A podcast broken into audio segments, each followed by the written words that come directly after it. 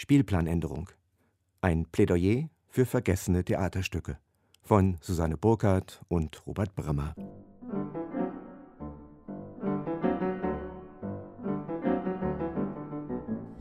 Sie hören, Sie sehen. Eine Sammlung von Texten, die längst vergessen sind.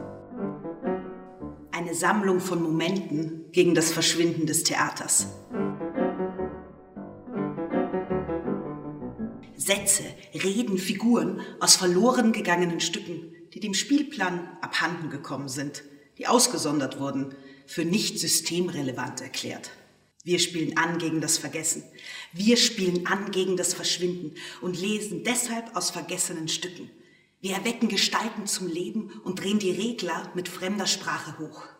Gerade jetzt, wo alles schlafen soll, Monologe, Szenen, Debatten, Miniaturen, Konzerte, Tanz, wir proben, wir spielen, wir denken weiter.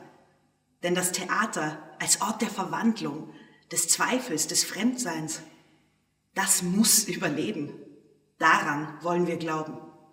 Davon wird man ja wohl noch träumen dürfen. Oder? So träumte die Schauspielerin Stefanie Reinsberger Mitte November in einer leeren Berliner Volksbühne.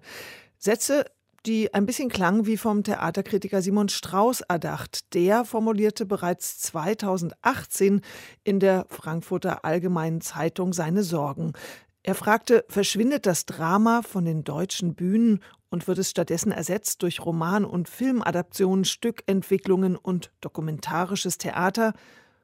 Man könnte, so Strauß weiter, doch mal schauen, ob es aus alter Zeit nicht unbekannte Dramen gibt, Schätze also, die man einfach nur entdecken müsste und die neu auf den Spielplänen der Theater landen könnten. Ich glaube, die Dramaturgien gehören einfach gestärkt. Das war eigentlich eher der Impuls dieser ganzen Angelegenheit, die Dramaturgien zu stärken, ihnen Mut zu machen, wieder eine Eigenheit auch an den Tag zu legen und sich nicht nur eben äh, dem zu fügen, was da so verlangt wird. So, Simon Strauß. Okay, das wäre das eine, aber das andere ist mit der Diagnose, sagen wir mal, dass das Theater und der Text sich in einer gewissen, sagen wir mal, schwierigen Beziehung äh, befindet. Viel größere Aufmerksamkeit wird ja ähm, grundsätzlich im Moment auf Regiehandschriften gelegt, auf eben ganz bestimmte Happening-Situationen, auch auf den Einfluss der bildenden Kunst, wenn man die ganze performative und immersive Wende des Theaters betrachtet. Ich glaube aber eben, dass man ohne das eine jetzt oder das Neue eben in irgendeiner Weise abwerten zu wollen, ist zu sagen, das ist grundsätzlich schlechter. Also man vergibt einfach etwas, wenn man sich nicht auf diese unglaublich schillernde und anziehende Kraft von dialogischem Text, das ist ja das Spezifische auch an dramatischen Texten, äh, dialogischen Texten, Figurenreden und so weiter auch einlässt. Nicht? Wenn wir einfach immer sagen, der Erfolg der Serie, wenn Sie, was weiß ich, etwas wie Babylon Berlin oder so sehen, dann ist das ja mit absoluter sozusagen konventioneller Dramaturgie an Theatertexten orientiert. Und warum soll das in Serien nur funktionieren und auf der Bühne nicht, kann man einfach immer dagegen fragen. Das Feuilleton seiner Zeitung begab sich deshalb auf die Suche nach vergessenen oder wenig gespielten Theaterstücken. Über 40 Texte wurden von Theaterenthusiasten ausgegraben.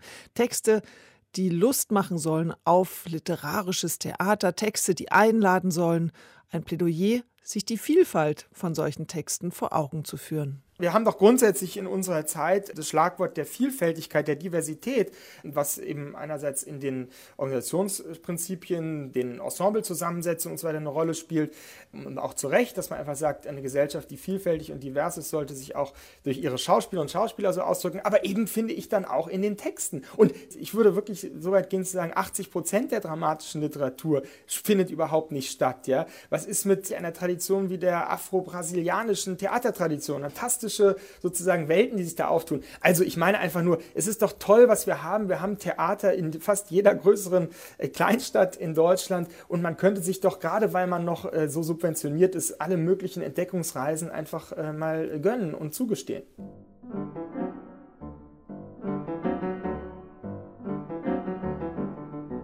Ja, wir gönnen uns jetzt genau so eine Entdeckungsreise. Wir begegnen vergessenen Theatertexten und fragen, ob diese heute so noch spielbar sind. Komm noch mal ein bisschen mehr ins Bild rein, more to the Mitte. Noch mehr zu der Mitte. Nein, zur Mitte. So. Ja? Ja, so. Der Praxistest fand trotz Pandemie Mitte November in der Berliner Volksbühne statt. Künstlerinnen und Künstler präsentierten Dramatik aus vier Jahrhunderten. Ursprünglich geplant war ein großes Spektakel vor ausverkauftem Haus mit langen, halbstündigen Inszenierungen. Doch aus einer langen Nacht wurde Corona-bedingt jetzt ein langer Tag. Um das Ganze nun nicht erneut komplett absagen zu müssen, gab es statt längerer Texte also kurze Spielszenen, inszeniert vom Schweizer Regisseur Zino Wey. Gespielt vor leerem Zuschauerraum und nur für die Kamera. In den kommenden zwei Stunden nehmen wir Sie mit in den Zuschauerraum der Berliner Volksbühne. Wir sprechen mit beteiligten Künstlern, wir spielen einige der dort gezeigten Szenen und wir hören, warum diese Texte für die jeweiligen Verfechter heute noch so besonders sind. Ich reise. Aber nicht vorwärts, zurück. Ich habe genug gesehen und gehört. Es wird mir zum Ekel. Nach Kumba? Nach Kumba einmal wieder Atem zu schöpfen. Der Tag begann mit einem fast 250 Jahre alten Text von Jakob Michael Reinhold Lenz. Der neue Menossa oder Geschichte des kumbischen Prinzen Tandi. Eine Verwechslungskomödie über Seilschaften und Korruption, herrschsüchtige Väter und ohnmächtige Töchter, also ganz zeitlose Themen wie Leidenschaft, Verbrechen, Politik und Witz. Ich glaubte in einer Welt zu sein, wo ich edlere Leute anträfe als bei mir. Große, viel umfassende, viel tätige. Ich ersticke. Wollen Sie zur Ader lassen? Spottet ihr? Nein, in der Tat, Sie sind so blutreich. Ich glaubte, im hastigen Reden wäre Ihnen was zugestoßen. In eurem Morast ersticke ich. Treib's nicht länger, mein Seel nicht. Auf zwei Stühlen saßen die Wiener Burgschauspielerin Dörte Lisewski und der Schauspieler Nils Strunk. Lysewski hat Anfang der Zehnerjahre selbst einmal zum Ensemble des Kastorf-Theaters gehört. Nils Strunk ist auch als Filmkomponist und Bühnenmusiker unterwegs. Ein Glitzervorhang im Hintergrund erinnerte an den legendären Volksbühnenbühnenbildner Bert Neumann. Hören Sie mal, wie aktuell der Lenz-Text hier klingt. Das der aufgeklärte Weltteil? Allenthalben, wo man hinriecht, Lässigkeit, faule, ohnmächtige Begier, lallender Tod für, für Feuer und Leben, Geschwätz für Handlung. Das der berühmte Weltteil. Oh, pfui doch. Oh, erlauben Sie. Sie sind noch jung. Und denn sind Sie ein Fremder und wissen sich viel in unsere Sitten zu schicken und zu rücken. Das ist nur nichts Gerät. Ohne Vorurteil, mein Freund, ganz mit kaltem Blut. Ich fürchte mich, weiterzugehen, wenn mein Missvergnügen immer so zunimmt wie bisher. Aber wisst ihr, was die Ursache ist, dass eure Sitten nur Fremden so auffallen? Oh, ich, ich mag nicht reden. Ich müsste entsetzlich weit ausholen. Ich will euch zufrieden lassen und nach Hause reisen, in Unschuld meine väterlichen Besitztümer zu genießen, mein Land regieren und Mauren herumziehen, dass jeder, der aus Europa kommt, erst Quarantäne hält, ehe er seine Pestbeulen unter meinen Untertanen vervielfältigt. Also das ist erstaunend hart. Allerliebster Prinz. Ich wünschte gern, dass Sie eine gute Meinung von uns mit nach Hause nehmen. Sie haben sich noch nicht um unseren Garten und Feldbau bekümmert. Hm? Aber was, Sie sind noch jung. Sie müssten sich ein, zehn, zwanzig Jahre wenigstens bei uns aufhalten bis dass sie lernten, wo wir es allen anderen Nationen in der ganzen Welt zuvor getan. Im Betrügen, in der Spitzbüberei. Ei, was, ich red vom Feldbau und Sie... Alles zugestanden. Ich, ich baue zuerst mein Herz denn um mich herum. Alles zugestanden. Ihr wisst erstaunlich viel. Aber ihr tut nichts. Ich rede nicht von Ihnen. Sie sind der wackerste Europäer, den ich kenne.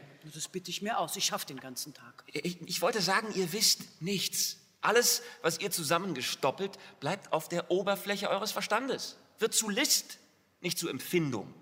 Ihr kennt das Wort nicht einmal. Was ihr Empfindung nennt, ist Schminke, womit ihr Brutalität bestreicht. Ihr seid wunderschöne Masken, mit Lastern und Niederträchtigkeiten ausgestopft, wie ein Fuchsbalg mit Heu. Herz und Eingeweide sucht man vergeblich. Die sind schon im zwölften Jahre zu allen Teufeln gegangen. Hm. Leben Sie wohl. Ausgesucht hat den Text Dörte Lisewski. Schon Anfang der 90er war sie auf ein Fragment von Lenz gestoßen. Da spielte sie an der Berliner Schaubühne in Katharina von Siena in der Regie von Klaus Michael Grüber. 26 Jahre alt war sie da. Seitdem hat der Autor Lenz die Schauspielerin nicht mehr losgelassen. Kein Wunder also, dass sie schnell zu begeistern war für die Idee, alte Stücke neu für die Bühne zu entdecken. Das traf bei mir sozusagen auf offene Türen, weil ich viel lese und dabei so viel wirklich gute Stücke entdecke und mich natürlich immer gefragt habe, warum man das, warum das keiner macht, warum sich mit dieser Literatur nicht beschäftigt wird, äh, sondern oft auf Romanadaptionen zurückgegriffen wird oder irgendwelche Projekte oder ist alles in Ehren, aber es gibt noch viel zu heben. Und das, was in der Literatur, im Buchhandel passiert, dass man nämlich Autoren wiederentdeckt, das ist jetzt vielleicht eine Chance, äh, auch dank äh, Simon Strauß, dass das wieder ins Bewusstsein rückt, dass man sich gar nicht so sehr den Kopf zerbrechen muss, was könnte man machen, weil wir haben so ein bisschen das Problem im Theater, also entweder wird irgendwas hergenommen und übers Knie gebrochen, damit es irgendein dramatisches Narrativ bekommt, oder es wird immer derselbe Käse gespielt, wie ähnlich wie in der Musik, wo man sagt, Schubert hat viel mehr komponiert, warum werden eigentlich immer dieselben Sachen aufgeführt? Und da ist wirklich was zu heben. Da könnte man ein eigenes Theater gründen. Eine Wiederaufführung, ein Wiederentdeckungstheater. Wiederentdeckung, Erstaufführung oder ja, für wirklich ungespielte Sachen oder zu selten gespielte Sachen, um festzustellen, das ist auch neu und das ist auch aktuell, ohne übers Knie gebrochen zu werden mit einer Aktualität, wo man sagt, das ist vielleicht eher Journalismus, das hat mit Theater nichts zu tun. Das wird oft verwechselt, dass man meint, äh, Aktualitäten auf die Bühne, Bühne bringen zu müssen, weil gute Literatur ist immer omnipräsent und äh, geht durch die Zeiten und gute Literatur zeichnet aus, dass sie zeitlos ist und sie wird dadurch aktuell, dass wir es machen und wie wir es machen.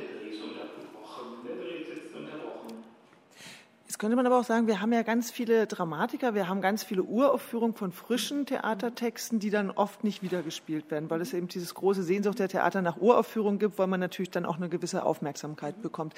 Warum könnte man nicht erstmal in diesen neuen Stücken gucken, die vielleicht viel zu wenig gespielt werden? Warum, warum der Blick zurück?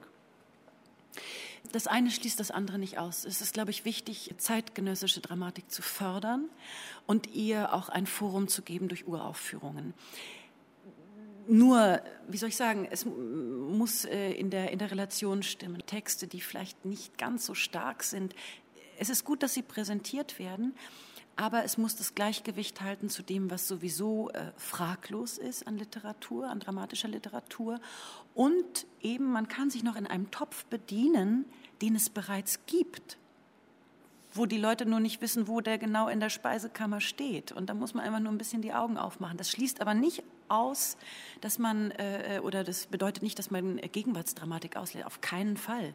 Nur etwas ist ja nicht gut, nur weil es aktuell ist oder gerade geschrieben wird, sondern es muss ja eine dramatische, situative und vor allen Dingen sprachliche Qualität besitzen. Und nur weil jemand heute lebt und heute schreibt, heißt es noch nicht, dass er gut ist. Aber es gibt eben auch große Ausnahmen, große Künstler wie Palmitzhofer. Aber der ist ja sozusagen kein neuer mehr, der ist ja schon fast ein moderner Klassiker. Aber unter dem Niveau möchte ich auch nicht irgendwas lesen. So Dörte Lisewski in der Kantine der Berliner Volksbühne. Dann wollte ich wissen, warum es ihr ausgerechnet der Lenz so angetan hatte. Es reflektiert Deutschland auf eine Weise, wo ich denke, das ist sozusagen zeitlos. Es wird ein Fremder eingeführt, der auf Deutschland blickt, obwohl sich am Ende des Stückes herausstellt, dass er selber in Deutschland geboren ist und der eigentlich über das tolle Europa was mitnehmen will in sein eigenes Land und dann merkt, was für eine verdorbene Veranstaltung das hier ist. Nämlich die Sitten, die äh, ganze Moral, also zwischen Männern und Frauen. Es kommt ein Diskurs über Bildung vor in Form des Theaters, in Form der Universitäten, in Form der Theologie. Es geht bis in die Landwirtschaft. Also alles wird anhand dieses vermeintlich Fremden reflektiert. Und das sind so Diskussionen, wo ich denke, das kann Anne Will nicht, sondern das hat Herr Lenz ein bisschen besser gemacht, zu dem er mit dem Weimarer Theater brechen wollte. Er war ja sozusagen äh, im Vergleich zu äh, Goethe ein kleiner Revoluzer, also nicht nur gemobbt, sondern ihn hat was völlig anderes interessiert und er hat auch sehr viel theoretische Schriften über Theater geschrieben und hat Themen berührt, also wie auch in seinem Hofmeister und so weiter, die immer ein bisschen mehr wehtun und nicht so sehr in der Form liegen, in der schönen Form und der schönen Sprache, sondern im sozialen Inhalt. Also er war wirklich ein 48er in dem Sinne. In dem Buch Spielplanänderung, da schreiben Sie halt einen Text zu diesem Stück von Lenz. Und da steht, Lenz schafft in 36 Szenen und fünf Akten alles zu zeigen, was noch unsere heutige Gesellschaft und ihre Medien bewegt. Gleichberechtigung, Frauenrechte, Inzest, Bildungsthemen, Immobilienspekulanten, Gewaltexzesse und, und, und soziale Ungerechtigkeit. Sie haben ja schon einige Sachen angesprochen. Es gab jetzt gerade eine szenische Aufführung hier in der Volksbühne und da sind dann wirklich so Sätze, wo ich dachte, wow, die könnten wirklich von heute sein, so wie ihr wisst unglaublich viel, aber ihr tut nichts diese Vorwürfe an diese Europäer, das klingt wahnsinnig hört, aber es war natürlich jetzt nur eine Szene. Was ich mich gefragt habe, nach allem, was Sie über das Stück in dem Buch schreiben, das ist ja sehr, sehr komplex. Kann man das dann als Stück heute noch spielen? Also die Szene, die Sie jetzt ausgewählt haben, die war natürlich sehr dicht und sehr heutig. Ich habe mich nur gefragt, geht denn so ein ganzes Stück eigentlich noch? Sie nicken. Ja, weil die Dialoge in dem Stück sind ganz konkret. Es will jemand einen anderen bestechen, wenn er sagt, pass mal auf, wenn du mir deine Tochter gibst, dann können wir schon mit der Immobilie was machen. Und dann will sich ein anderer freikaufen. Dann geht es immer um eine Mischung zwischen Ratio und Gefühl. Das heißt, was sind die Deutschen? Sind das jetzt irgendwelche Empathietierchen, äh, Gefühlsmenschen? Oder ob siegt sozusagen die Nüchternheit, die Humorlosigkeit, die Sachlichkeit? Gibt es einen emotionalen Zugriff auf Dinge, eine emotionale Betrachtung oder eben nur eine rationale? Und, und, und. Also das ist von Szene zu Szene äußerst konkret und mindestens so wie die, die Sie da heute gesehen haben. Ja. Jetzt habe ich schon gesagt, er war so eine Art Revoluzer der Lenz. Irgendwie ist das Stück dann aber in Vergessenheit geraten. In Ihrem Text erfährt man, dass möglicherweise Goethe dahinter gesteckt hat und vielleicht auch eine Neidgeschichte oder eine Frauengeschichte, dass Goethe offenbar zu der Zeit doch ganz gut beeinflussen konnte, wer Bedeutung erlangt oder auch nicht. Wie sind Sie denn an das Stück gekommen? Ich habe Lenz kennenlernen dürfen über Klaus Michael Grüber. Wir haben vor Urzeiten ein kleines Fragment von Lenz gemacht, damals noch in der Kuvri-Straße, die von der damaligen Schaubühne bespielt wurde, Katharina von Siena. Und habe in Vorbereitung auf die Katharina von Siena damals alles von Lenz gelesen und war vollkommen erstaunt, äh, um was für ein Autor sich das da handelt, weil er war auch nicht auf meinem Bildschirm, muss ich sagen. Und seitdem schaue ich immer wieder rein. Und so bin ich auf den gekommen. Es gibt ja literarische Werke, also ich gestehe, dass es mir mit Heinrich Böll in Strecken so ging. Als ich das mal wieder an die Hand nahm, dachte ich, ich kann das irgendwie nicht mehr lesen. Das funktioniert für mich überhaupt nicht mehr. Das trifft überhaupt nicht mehr meinen Lebensnerv und habe es weggelegt und dachte, wow, das ist eigentlich total schade. Aber offenbar gibt es Sachen, die veralten, die nicht mehr mithalten können. Was würden Sie sagen bei den Stücken, die Sie jetzt für die Wiederentdeckung, also bei Lenz, wir haben es ja schon angesprochen. Was macht es aus? Ist es die Sprache? Sind es die Themen? Was macht es aus, dass es dann noch so heutig wirkt und eben nicht papieren wirkt, wenn man es dann auch spricht auf der Bühne? Bei Lenz sind es eindeutig die Themen, weil die Sprache kommt zunächst, es sei denn, man spricht sie dann laut. Beim Lesen kann sich das durchaus erstmal nicht vielleicht zu schnell erschließen. Aber es ist so handfest in der Sprache, das kann man heute noch in den Mund nehmen ich würde es auch nicht bei jedem Stück von Lenz grundsätzlich sagen. Es gibt durchaus diese Tendenz, wo man sagt, wenn man was, sowas sieht, ach Gott, das funktioniert nicht mehr, das ist Demodé. Das gibt es, ganz viel. Das ist einfach dann die Zeit, die irgendwann sagt, so bis hierhin und nicht weiter. Aber was bei dem neuen Minoza ganz stark ist, das sind wirklich die Sujets, also über die wir auch gesprochen haben.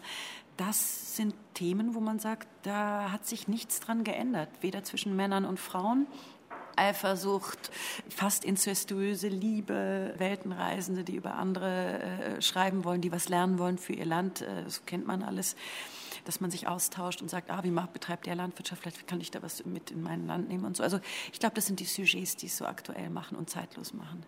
Jetzt sind solche Texte natürlich für Schauspieler toll, weil da kann man mit der Sprache spielen und sich das richtig erarbeiten. Mein Eindruck ist aber, dass das Theater sich so verändert hat, dass dieses Theater und Literatur gar nicht mehr so enge Freunde zu sein scheinen, sondern dass immer öfter Stückentwicklungen entstehen, Projekte. Simon Strauß beklagt das ja ganz laut, halt schon beim letzten Theatertreffen ist ja gar kein einziger Klassiker dabei oder wenn, dann irgendwie abgewandelt. Wie ist es für Sie als Schauspielerin in Ihrem Theateralltag? Erleben Sie das auch so und bedauern Sie das, weil natürlich dann weniger der schönen Spracharbeit möglicherweise für Sie drin ist? Naja, es geht natürlich nicht um die schöne Spracharbeit, um die Sprache als Werkzeug, als Tool, um Komplexität von Gedanken, von Gefühlen, von einer Geschichte, von einem Narr äh, es geht um das Narrativ. Und wir haben nur die Sprache. Wir haben zwar auch den Körper, aber das, was man sich überträgt, ist, dass wir uns adressieren, dass wir diese Sprache verlautbaren. Was man schon merkt, ich mache das jetzt ja auch schon so 33 Jahre oder noch länger, oh Gott, oh Gott, das ist natürlich ein zunehmendes Misstrauen oder fast Desinteresse Autoren gegenüber oder dem Wort gegenüber. Und ich glaube, das ist ziemlich fatal, weil, also es ist nicht leicht, Theaterstücke zu schreiben für Schauspielersituationen, weil irgendwie Textflächen, das ist relativ einfach. Aber je komplexer und je, je situativer Texte sind, desto schwieriger wird es für einen Autor, solche zu schaffen, die auch einem Schauspieler gerecht werden. Das hängt damit zusammen, dass viele überhaupt nicht mehr wissen, was Schauspieler sind, wie die funktionieren, was sie brauchen und was auch eine Regie braucht. Weil das, was dann rauskommt, ist auch so ein bisschen, wenn man das wie soll ich sagen, ganz außer Acht lässt, das wurde ja mal gebrochen und das war gut so. Aber das war in den 60er Jahren dank eines so tollen Menschen wie Peter Handke, der die Publikumsbeschimpfungen oder andere Sachen, äh, auch stumme Sachen, Mündel will Vormund sein und so weiter. Aber das waren die 60er Jahre so. Das heißt, wenn man sich jetzt immer noch vorne an die Rampe stellt und in Mikrofone spricht, das ist dann so ein bisschen so, wo man sagt, das ist also fast schon altmodisch, das wird uns aber verkauft als wahnsinnig modern. Und weil wir sind ja nicht agitprop. Es geht nicht darum, Pamphlete über die Bühne zu bringen, sondern diesen merkwürdigen Dialog zwischen Publikum, das sind ja alles irgendwie Semi-Experten, das sind alles Männer und Frauen, das sind vor allen Dingen alles Menschen, die sich auskennen. Und dafür braucht es eben die Sprache und Situation, damit wir so viel Werkzeug wie möglich haben, um etwas rüberzubringen. Und je komplexer, desto besser, je einfacher, desto langweiliger. Weil dann wird mir irgendwie nur was vorgeführt, dann geht es um Virtuosität, um irgendeine Form von Dressur. Das kann man machen, das ist auch unterhaltsam, muss man sich nichts vormachen, das hat auch seine Legitimität. Nur, nicht nur, wir leben vom Wort. Ist das literarische Theater das, was wir heute gerade wirklich brauchen? Das Besinnen auf komplexe Texte? Ja, also auf alle Fälle, auf alle Fälle, weil sozusagen das Einfache, das wird durch äh, andere Dinge abgebildet. Für die Aktualitäten sind die Zeitschriften und der investigative Journalismus zuständig. Und komischerweise diese Geschichten, die erzählt werden über allgemeingültige Dinge, die sich bei den Menschen einfach seit paar tausend Jahren noch nicht geändert haben, im Augenblick macht das Netflix. Die trauen sich diese Geschichten zu erzählen. Und das Theater traut sich das nicht mehr, wo ich denke, da muss man wirklich aufpassen, dass man sich nicht abschafft. Wir sind dafür da und das in einem öffentlichen Forum, einem der ältesten Städten, die es dafür gibt. Und die komischerweise ja immer noch aufgesucht werden. Und ich will jetzt nicht den Vergleich mit dem Fußball ziehen, wo man äh, sagt, das kann man sich auch im Fernsehen anschauen, wieso kommen da 40.000 Leute ins Stadion. Aber es ist natürlich diese komische Live-Verhandlung, und ich möchte auch einen Pianisten, so löblich das ist, dass die jetzt alle im Internet auftreten, Entschuldigung, allein vom Schall, vom Klangraum, ob intellektueller Klangraum oder emotionaler Klangraum oder so, und dass man das als Kollektiv erleben kann und trotzdem jeder seine eigene subjektive Meinung bilden kann, dafür braucht es so viel Standpunkte wie möglich, die mir davon der Bühne entgegenkommen, dass ich auswählen kann, wie ich das finde. Das muss ich ja nicht mögen, aber dass ich ins Nachdenken komme, also als Anreiz, als Stimulanz, ist es unentbehrlich. In knapp 36 Szenen und fünf Akten gelingt es dem Dichter Lenz also, so Dörte Lisewski, alles zu zeigen, was auch unsere heutige Gesellschaft noch bewegt. Ihr Plädoyer im Buch Spielplanänderung, diesen Text des Sturm- und Drangdichters wiederzuspielen, dieses Plädoyer klingt einleuchtend und plausibel. Lenz folgte keiner Mode, keiner Methode, keiner Schule. Dafür hat er bezahlt. Ein Studienabbrecher, ein unbequemer Unbehauster, der sich zeitlebens in finanziellen Nöten befand und zwischen allen amtlichen Stühlen saß. Nie wurde er als Lette ganz in Deutschland aufgenommen. Nie erhielt er als russischer Untertan ein Amt.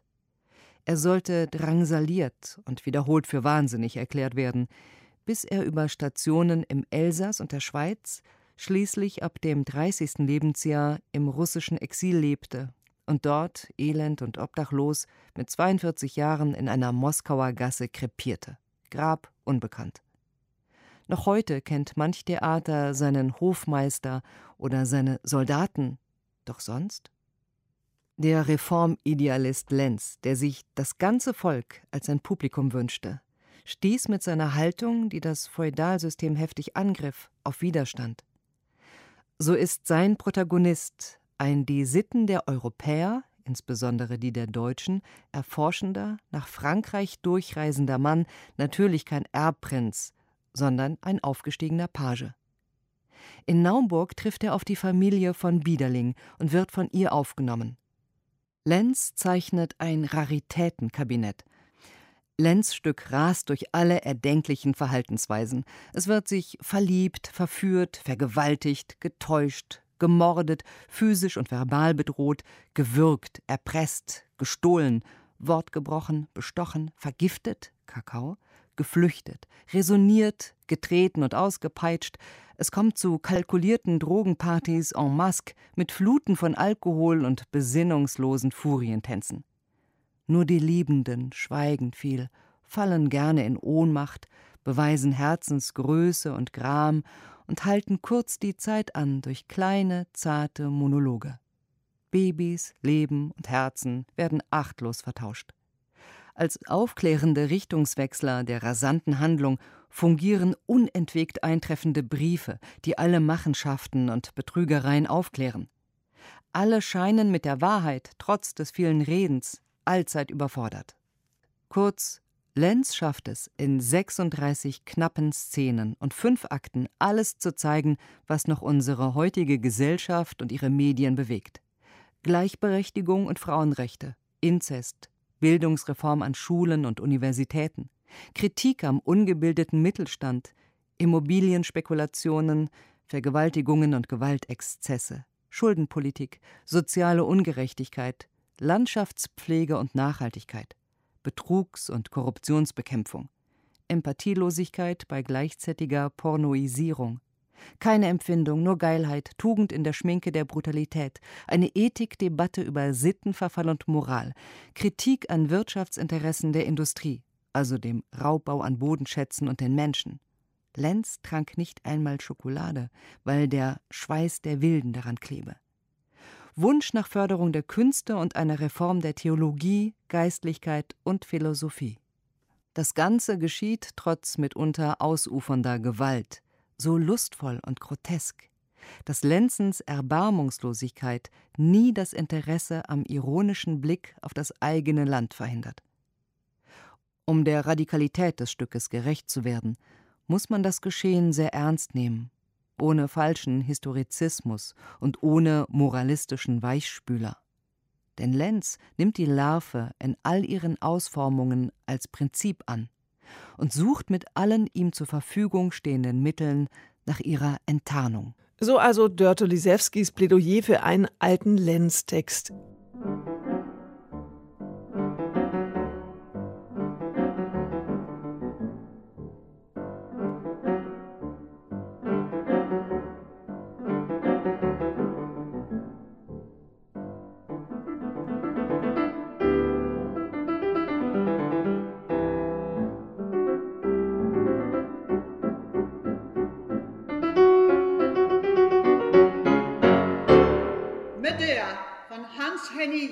In der Berliner Volksbühne gab es an diesem langen Novembertag auch einen hinreißenden Monolog. Die Schweizerin Gina Haller, gerade zur besten Nachwuchsschauspielerin 2020 gekürt, präsentierte Ausschnitte aus Hans-Henny Jahns Medea, ein Text aus dem Jahr 1926.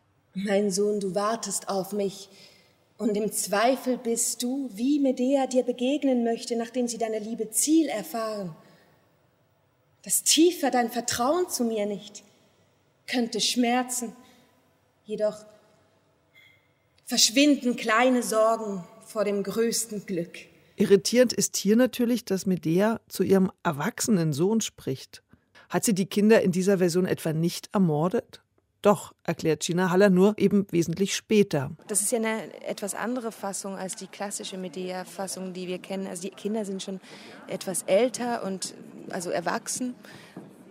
Das ist eine ganz also eine andere Situation. Also ich, ich war sehr beeindruckt von dem Text und auch, und auch der Sprache. Ich finde es finde es toll, was, was Sprache so kann. Für Gina Haller, die zurzeit am Bochumer Schauspielhaus engagiert ist, war das Stück und die Wucht der Sprache eine echte Entdeckung. Es zeigt auch eine sehr verletzliche Seite an Medea, die ja oft als diese Kindermörderin ähm, porträtiert wird und man und skrupellose Frau, wie kann man die eigenen Kinder und dass die so emotional eigentlich eine Rede an ihr Kind hält und, und sagt, wie sehr sie es liebt, aber auch wie sehr sie schmerzt, dass sie von den Kindern getrennt wurde und ähm, ausgegrenzt wird von der Familie. Und größtes Glück für mich, mein Sohn, ist deine Heirat. Zwar endet an dem Tag, an dem ich Braut und Bräutigam zum Brautbett leite, mein letztes Recht an deiner Herrlichkeit. Vergessen, dass ich deine Mutter war, muss ich danach geduldig üben und Schatten eines Glücks nur ist es, wenn freundlich man mir sagt, dass ich Großmutter heiße. Doch einem Glückstag opfert man das sorgenreiche Leben gerne. Und das will ich. Seit deinem siebenten Lebensjahr bist fern du meiner Pflege. Schnitzt sich doch Bogen, Schwert und Spieß und was ein Knabe lieben mag, doch besser mit der Männerhände. Zwar wären meine Hände fauldennig gewesen, waren sie doch träge nicht, den Geist des jüngeren Bruders zu befriedigen. Es zog zum Vater dich, zu Männern dich. Da Widerstehen ist der Frauen hoffnungsloses Mühen. Was ich versuchte, um so spät die Früchte schmerzlicher Geburt von deiner Schönheit abzupflügen, misslang und zeugte Widerwillen gegen mich in dir. Genug. Genug. Du warst von meinen Augen fortgerückt. Nicht etwa, dass du fern warst durch die Jahre, ich sah den edlen Gang an dir und deiner Hände mannigfache Taten und deines Auges Augen leuchten. Sah, was jedem ausgestellt. Doch deine Ganzheit sah ich nicht, wonach sich Mütter sehen. Sah deines Leibes blühen, reifen nicht, was Sklaven du vergönntest. Badend dich zu schauen, sah ich nicht. Dein Vater erntete das Glück das ich mir einst erhoffte.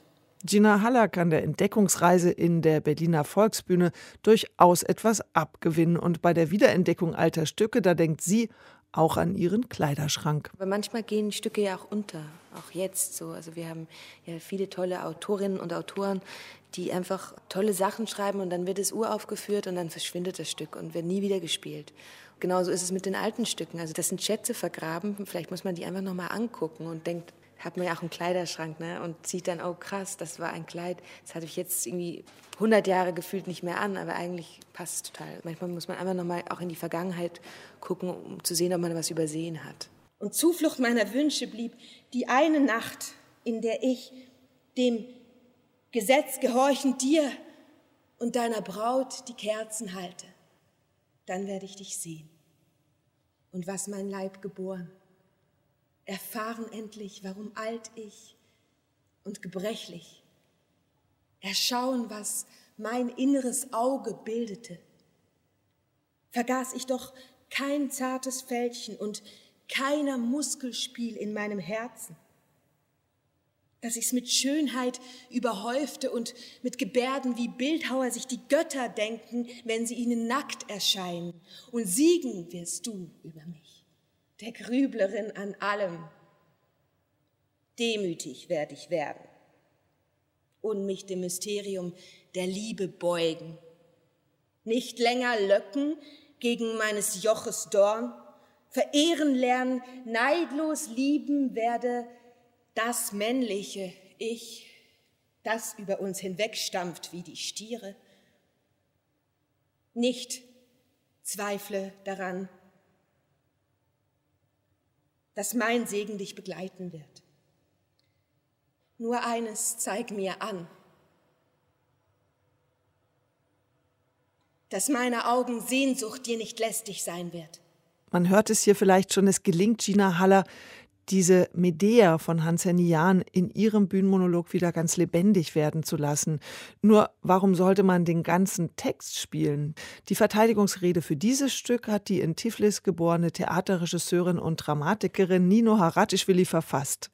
Ein Text über eine der faszinierendsten Frauengestalten der Theatergeschichte, gleichzeitig aber auch eine Abhandlung über Pathos und sprachliche Freiräume. Pathos. Das ist so ein heikles Wort im deutschen Gegenwartstheater. Und nicht nur im Theater. Als wäre das Wort giftig und man würde sich den Mund verbrennen, wenn man es ausspricht. Der Ursprung des Wortes liegt allerdings im Griechischen, Pathos. Das Wort hat zwei Bedeutungen und keine davon erscheint mir negativ oder abwertend. Das eine heißt das Erleben als solches und das andere Leidenschaft. Im Gegenteil, beide Begriffe scheinen mir unablässig für die Kunst und ganz besonders für das Theater. Mag sein, dass der Schrecken der deutschen Geschichte diese unglaubliche Angst vor diesem alarmierenden Wort hinterlassen hat, eine Art Mahnmal für jeden Künstler, aber seit geraumer Zeit stelle ich eine große Diskrepanz zwischen dem Publikum und den Theatermachern fest. Erstere wollen von der Ironie und Dekonstruktionsdiktatur befreit werden, wollen etwas, was sie berührt, schlichtweg etwas erzählt bekommen, auch kein Wort, vor dem man Angst haben sollte, und letztere bekommen regelrechte Atemnot, sobald sie etwas wie Unterhaltung wittern. Als würde die Kunst einen reinen Kopfgenuss darstellen und jede Form der puren Emotionalität, jedes Erleben wäre eine Schmach für die intellektuelle Befriedigung. Dabei glaube ich an keine Kunst ohne Erleben. Und außerdem fand ich schon immer, dass die deutsche Sprache die nötige Tiefe und Schärfe bietet, um eine gute Prise Pathos aufzufangen und daraus eine eigene Schönheit zu kreieren, ohne dabei ins Kitschige abzudriften. Zum Beispiel könnte ich in meiner Muttersprache, dem Georgischen, die schon per se lyrischer und bildhafter ist, das Vage viel mehr liebt, viel umschreibender ist als das Deutsche, niemals den gleichen Pathos zumuten, denn es würde sofort ins Schwülstige abdriften. Deswegen habe ich immer die deutschsprachigen Theaterautoren ganz besonders bewundert, die sich diese sprachlichen Freiräume genommen, sie ausgelotet haben, die so mutig waren, Grenzen zu überschreiten und inhaltlich oder stilistisch das sichere Terrain zu verlassen und etwas Unerhörtes zu wagen. Dabei den ungeschriebenen Gesetzen des guten Geschmacks, der sogenannten intellektuellen Elite, den Mittelfinger zeigend. Ob es Kleists Wahnsinn ist oder die frühen Werke des Helmut Krausers, ich liebe diese Autoren der Sprachlabore, wie ich sie nenne, als würden sie die gängigen Satzkonstruktionen und Wortschöpfungen in Reagenzgläser mit etwas Unerklärlichem mischen und eine ganz neue Sprache herausdestillieren. Vielleicht liebe ich die Literatur zu sehr, um Autoren eine farblose, alltägliche, banale Sprache zu verzeihen. Zu verzeihen, dass dort keine eigene Welt kreiert wird und man sich mit dem Gängigen, Vertrautem, mit einem Abziehbild von einem Abbild zufrieden gibt. Ich weiß nicht. Und deswegen Jan, dieser in allem aus der Reihe tanzende Orgelbauer, Hormonforscher, Landwirt, Dichter. Spätestens seit Euripides gehört Medea zu den faszinierendsten Frauengestalten der Theatergeschichte. Schon Schiller wusste, wenn keine Moral mehr gelehrt wird, keine Religion mehr Glauben findet, wenn kein Gesetz mehr vorhanden ist, wird uns Medea noch anschauen, wenn sie die Treppen des Palastes herunterwankt und der Kindermord jetzt geschehen ist. Von Seneca bis Anui, von Müller bis Lohr, sie alle haben sich an diesem ewigen Drama einer schonungslos Liebenden, der ewigen Fremden, der Zauberin abgearbeitet. Aber Hans Henny Jahns Medea sticht aus allen Bearbeitungen wie eine Wunde hervor. Nicht nur aus dem Grunde, den er in seinem Aufsatz Mein Werden und mein Werk selbst darlegt, mein Drama lehnt sich an die ältesten Formen des Sagenkomplexes, der uns überliefert wurde. Es ist archaischer als die Tragödie des Euripides. Neben das urtragische Problem, dass die kindergebärende Frau an der Seite eines jugendlichen Mannes früh altert, tritt das immer noch gegenwärtige Problem des Rassengesetzes. Jason ist Grieche, Medea Negerin. Kolchis liegt in Afrika. Sondern weil er sich traut, seine Figuren solche Sätze sagen zu lassen. Du darfst mich töten, wenn du mich nur liebst. Das Drama 1926 in der Regie Jürgen Fehlings am Staatlichen Schauspielhaus Berlin uraufgeführt, ist zutiefst verstörend und alles andere als eindeutig. Es scheint keinen Beifall heraufbeschwören zu wollen.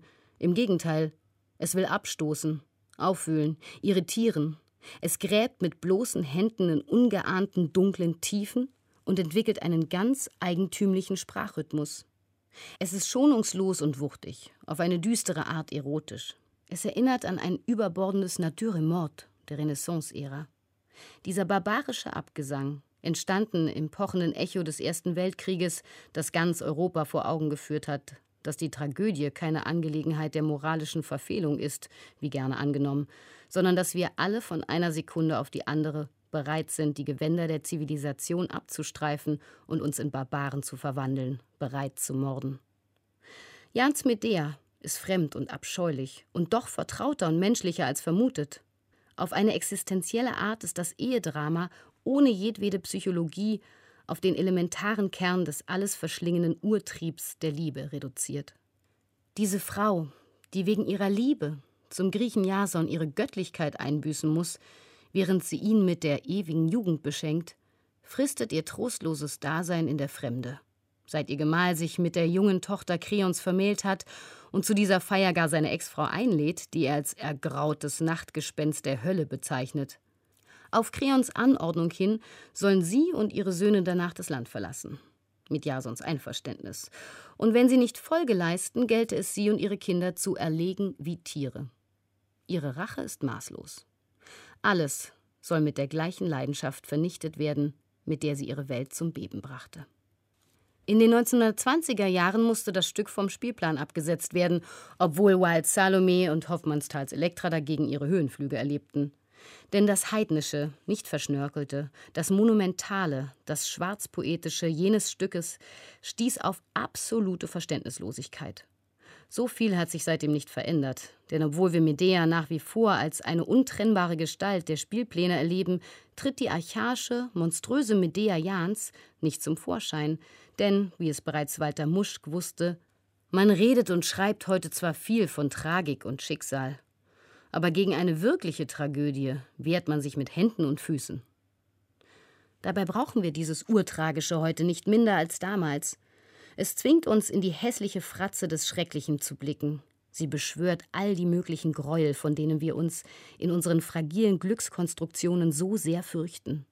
Indem wir in diese Abgründe blicken, befreien wir uns vielleicht auch ein Stück von unserer Angst. Wir stellen uns ihr. Aber das können wir nur, wenn wir, die Künstler und Zuschauer gleichermaßen, bereit sind, uns auszuliefern, dem Düsteren, dem Großen und auch dem Pathetischen. Aus der Sicherheit entsteht keine Kunst, kann keine entstehen. Wir, die auf der Bühne stehen und die, die unten im Zuschauerraum sitzen, müssen den Abgrund unter unseren Füßen spüren, denn nur so können wir uns vielleicht auch ein Stück weit befreien. Jans Medea ist genau dieser Abgrund und zwingt uns in das Gesicht der Barbaren zu blicken, nämlich in unser eigenes. Denn wie er es selbst zu sagen pflegte, wir Menschen sind alle durch die Menschheit gegangen, durch ihr Blut. Wir alle tragen die Spuren der grausamen Erleuchtungen und Knechtungen in uns. Sie liegen nicht hinter uns, trotz der Veränderungen der Gebräuche der Europäer untereinander. Es gibt Stunden, die uns anfassen. Wenn wir uns besinnen, wer wir sind, werden wir das Wort Barbaren vergessen.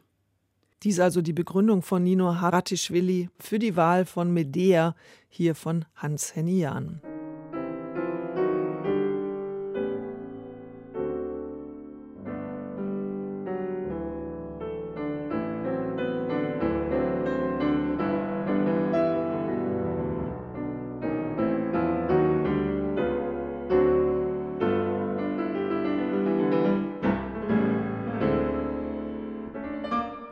Völlig vergessen und aus unserem Gedächtnis gelöscht ist die österreichische Autorin Anna Gmeiner.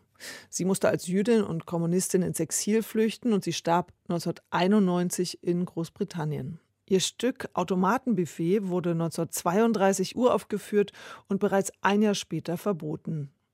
Die Berliner Autorin und Dramaturgin Sascha Mariana Salzmann hat den Text für die Reihe Spielplanänderung wieder ausgegraben. Hallo? Äh, hier ist das Baden verboten. Lassen Sie mich. Können Sie nicht lesen? Es ist verboten, im Weidenteich zu baden. Nicht einmal zum Sterben kann man seine Ruhe haben. Ach so, Sie wollten sterben. Soll ich mich jetzt vielleicht bei Ihnen bedanken? Äh, nein, das ist nicht nötig. So. Und was soll ich Ihrer Meinung nach jetzt anfangen? Ich habe zwei Abschiedsbriefe geschrieben. Ich kann doch jetzt nicht wiederkommen und sagen, das Ganze war ein Irrtum. Nein, das kann man nicht. Gut, dass Sie das einsehen. Sagen Sie mal, warum sind Sie eigentlich da reingegangen? Glauben Sie, Sie können mich ausfragen, weil Sie sich in meine Angelegenheiten gemischt haben? Bitte? Liebe. Bitte? Ich meine, es hat sich um einen Mann gehandelt. Den Sie nicht bekommen haben. Eben schon. Aber man bringt sich doch nur aus der Liebe um, wenn man jemanden nicht bekommt. Es war so furchtbar hässlich. Und ich habe es mir so schön vorgestellt. Warum haben Sie mich rausgeholt? Dort hat man wenigstens seine Ruhe. Sie sind doch noch so jung. Das Lieben liegt noch vor Ihnen, sozusagen. Sozusagen. Es gibt doch auch Menschen, die nicht gemein sind. Und es gibt Ideale, für die es sich zu leben lohnt. Jetzt bestellt sich meine Tante schon den Trauerhut. Sie sind jetzt sozusagen losgelöst von früher. Es gibt kein Zurück. Sie haben gar keine Verpflichtung gegen das, was Sie gestern waren. Sie lassen den Bräutigam mit dem Zylinderhut vor der Kirche stehen. Der Abendbrottisch ist gedeckt, aber Sie setzen sich nicht mehr dazu. Sie sind abgemeldet. Und was wird jetzt aus mir? Sie können doch nicht leugnen, dass Sie gewisse Verpflichtungen auf sich genommen haben. Sie werden ein neues Leben beginnen. Es wird eine Zeit kommen, wo Sie nicht begreifen werden, dass Sie so leichtsinnig mit Ihrem Leben umgehen konnten, wo es doch gar nicht Ihnen gehört. Wem denn sonst? Der Allgemeinheit. Und Sie werden wieder lernen, wie schön das Leben ist für einen Menschen, der seinen Platz ausfüllt. So wunderschön. Sie werden mir einmal dankbar sein, dass ich Sie gegen Ihren Willen gerettet habe. Vielleicht täte es einem wirklich einmal leid, wenn man tot ist und es passiert irgendetwas Wichtiges. Sehr Wichtiges. Na, wenn nichts Besseres nachkommt, der Fischteich, der läuft ja nicht fort. Sie werden nicht zurückkommen. Automatenbuffet ist das Sittengemälde einer Kleinstadt in der Endphase der Weimarer Republik, entstanden in einer politischen und gesellschaftlichen Krisenzeit. Kleinkriminelle, korrupte Politiker, Kleinbürger und Ehebrecher treffen sich im neu eröffneten Automatenbuffet. Was aber ist überhaupt ein Automatenbuffet? Mariana Salzmann klärt uns auf. Ja, das musste ich auch recherchieren. Es ist sehr eindrucksvoll. Äh, Sie müssen sich eine Gaststätte vorstellen, deren Wände ausgestattet sind mit Automaten, in die man dann eine Münze reinwirft und man bekommt ein Wurstbrot serviert. Lackschinkenbrötchen, Schlackwurstbrötchen, Jagdwurstbrötchen, Salamibrötchen, Brötchen mit Arze Käse, und viel weitere Sorten. Was so schön ist, als Bühnenbild stellen Sie sich das vor. Man könnte überall Wurstbrote aufhängen, man könnte Automate hinstellen, aus denen äh, Jagdwurst quillt. Es ist ein sehr fleischiges Stück, es ist ein sehr derbes Volksstück und ich glaube, es ist sehr repräsentativ, nicht nur für die Zeit, in der es erschienen ist, eben in den 30er Jahren in Deutschland, sondern leider auch für unsere Zeit. Ich möchte auch vielleicht zu der Person hinzufügen, dass ich sie auch als Phänomen so interessant finde, weil sie so sehr zwischen den Stühlen saß und auch das ist etwas, was wir in der heutigen Zeit wiederfinden bei diversen Künstlerinnen. Ihr wurde von dem Bürgertum vorgeworfen, dass sie zu linke Haltung hatte, also in ihren Stücken im Grunde genommen ihre politische Haltung nicht verbarg. Und das nannte man dann Tendenzstück. Und die Linke warf ihr vor, dass sie zu viele jüdische Charaktere hatte. Das heißt, sie stand zwischen allen Meinungen und ihre Antwort darauf war, dass ich eine Tendenz habe, liegt nicht an mir, sondern an der Zeit, in der ich lebe. Und da sehe ich natürlich eine Spiegelung zu der Situation heute, dass wir in einer Zeit leben, in der apolitische Kunst nicht möglich scheint und Leute sich positionieren, aber dem gleichzeitig dann auch vorgeworfen wird, da sie sich positionieren. Sascha Mariana Salzmann möchte, dass das Automatenbuffet unbedingt wieder auf der Bühne gespielt wird. Denn der Text Text, so begründet sie ihre Auswahl, sei auf eine bedrückende Weise heutig. Im Buch Spielplanänderung führt sie ihre Gedanken genauer aus. Bier wird in Anna Gemeiners Automatenbuffet von der Wirtin Frau Adam frisch an den Tisch serviert oder von der gerade aus dem Teich gefischten Eva, die sie schon im Vorspiel dieses Theaterstücks zu ertränken versucht. Ihr Don Juan, ein Staubsaugervertreter und möchte gern Dichter namens Boxer, kommt später im Stück dazu und wird sie erneut bedrängen. Doch davor versammelt sich noch allerlei Kleinstadtvolk in der Gastwirtschaft, um sich zu besaufen und zu streiten. Es ist immer wo geschossen worden, seit die Welt besteht. Lebenskunst, das ist die Kunst, nicht dabei zu sein, sondern im Nebenzimmer, faucht der Apotheker den Journalisten an, damit der keine beunruhigende Nachrichten in die Zeitung setzt. Während die Wichtigtuer mit den Kleinkriegen in ihrem Anglerverein beschäftigt sind, wird am Ende des Dreiakters ein taugenichts und käsefarbener Schlacks, der vorher die Maschinen mit Bleiknöpfen manipuliert hat, das Automatenbuffet an sich reißen und alle, die sich ihm nicht unterwerfen, zu Feinden erklären. Europa ist ein Pulverfass, in das jeden Moment der zündende Funke fallen kann, schrieb die Österreicherin Anna Gmeiner Anfang der 30er Jahre in ihrem Automatenbuffet. Im Oktober 1931 wurde es am Thalia Theater in Hamburg uraufgeführt und von der Kritik in einem Atemzug mit Marie-Louise Fleißers Arbeiten genannt. Im Dezember 1932 führte es das Theater der Schauspieler in Berlin auf. Im März darauf erstattete der völkische Beobachter Anzeige und man nahm es vom Spielplan. Die Jüdin Gemeiner lebte da bereits im Pariser Exil. 1935 ging sie nach England. Sie arbeitete als Drehbuchautorin für den Film, wechselte danach zur Prosa und veröffentlichte mehrere Romane. Nach Deutschland kehrte sie nie wieder zurück und auch nicht auf die Bühne. Theater geht nicht in der Einsamkeit. Gemeiner war von ihren Mitstreiterinnen abgeschnitten. Ihre vorangegangenen Texte wurden als Tendenzstücke kritisch beäugt. Gemeint war die deutliche politische Botschaft. Während eines Schottlandaufenthalts verfolgte Anna Gemeiner die Streiks der Bergarbeiter und schrieb darüber in Heer ohne Helden, das mit Hauptmanns Die Weber verglichen wurde. Darauf folgte das sogenannte Fabrikstück Zehn am Fließband, in dem der jüdische Arbeiter Markowski eine Methode entwickelt, wie man mit weniger Beschäftigten höhere Produktivität erreicht und damit den Gewinn steigert. Er wird dafür von seinen Kollegen bedroht und ausgestoßen und verliert zum Schluss den Verstand. Zu dem Vorwurf der Tendenz in ihrer Arbeit sagte Gemeiner, das liegt mehr an den Verhältnissen als an mir. In Automatenbuffet nun finden wir alle Stereotypen einer kleinbürgerlichen Gemeinschaft den Oberförster, den Schulrat, den Stadtrat, den Apotheker, den Kaufmann. Sie alle kommen am Stammtisch zusammen, um sich als Großpolitiker zu gebärden, wenn es etwa darum geht, Projekte wie die Trockenlegung eines Fischteichs zu diskutieren. Man hat den Gutgläubigen, den Patrioten, den schmierigen Zeitungsredakteur, die Schöne, die die Männer betört.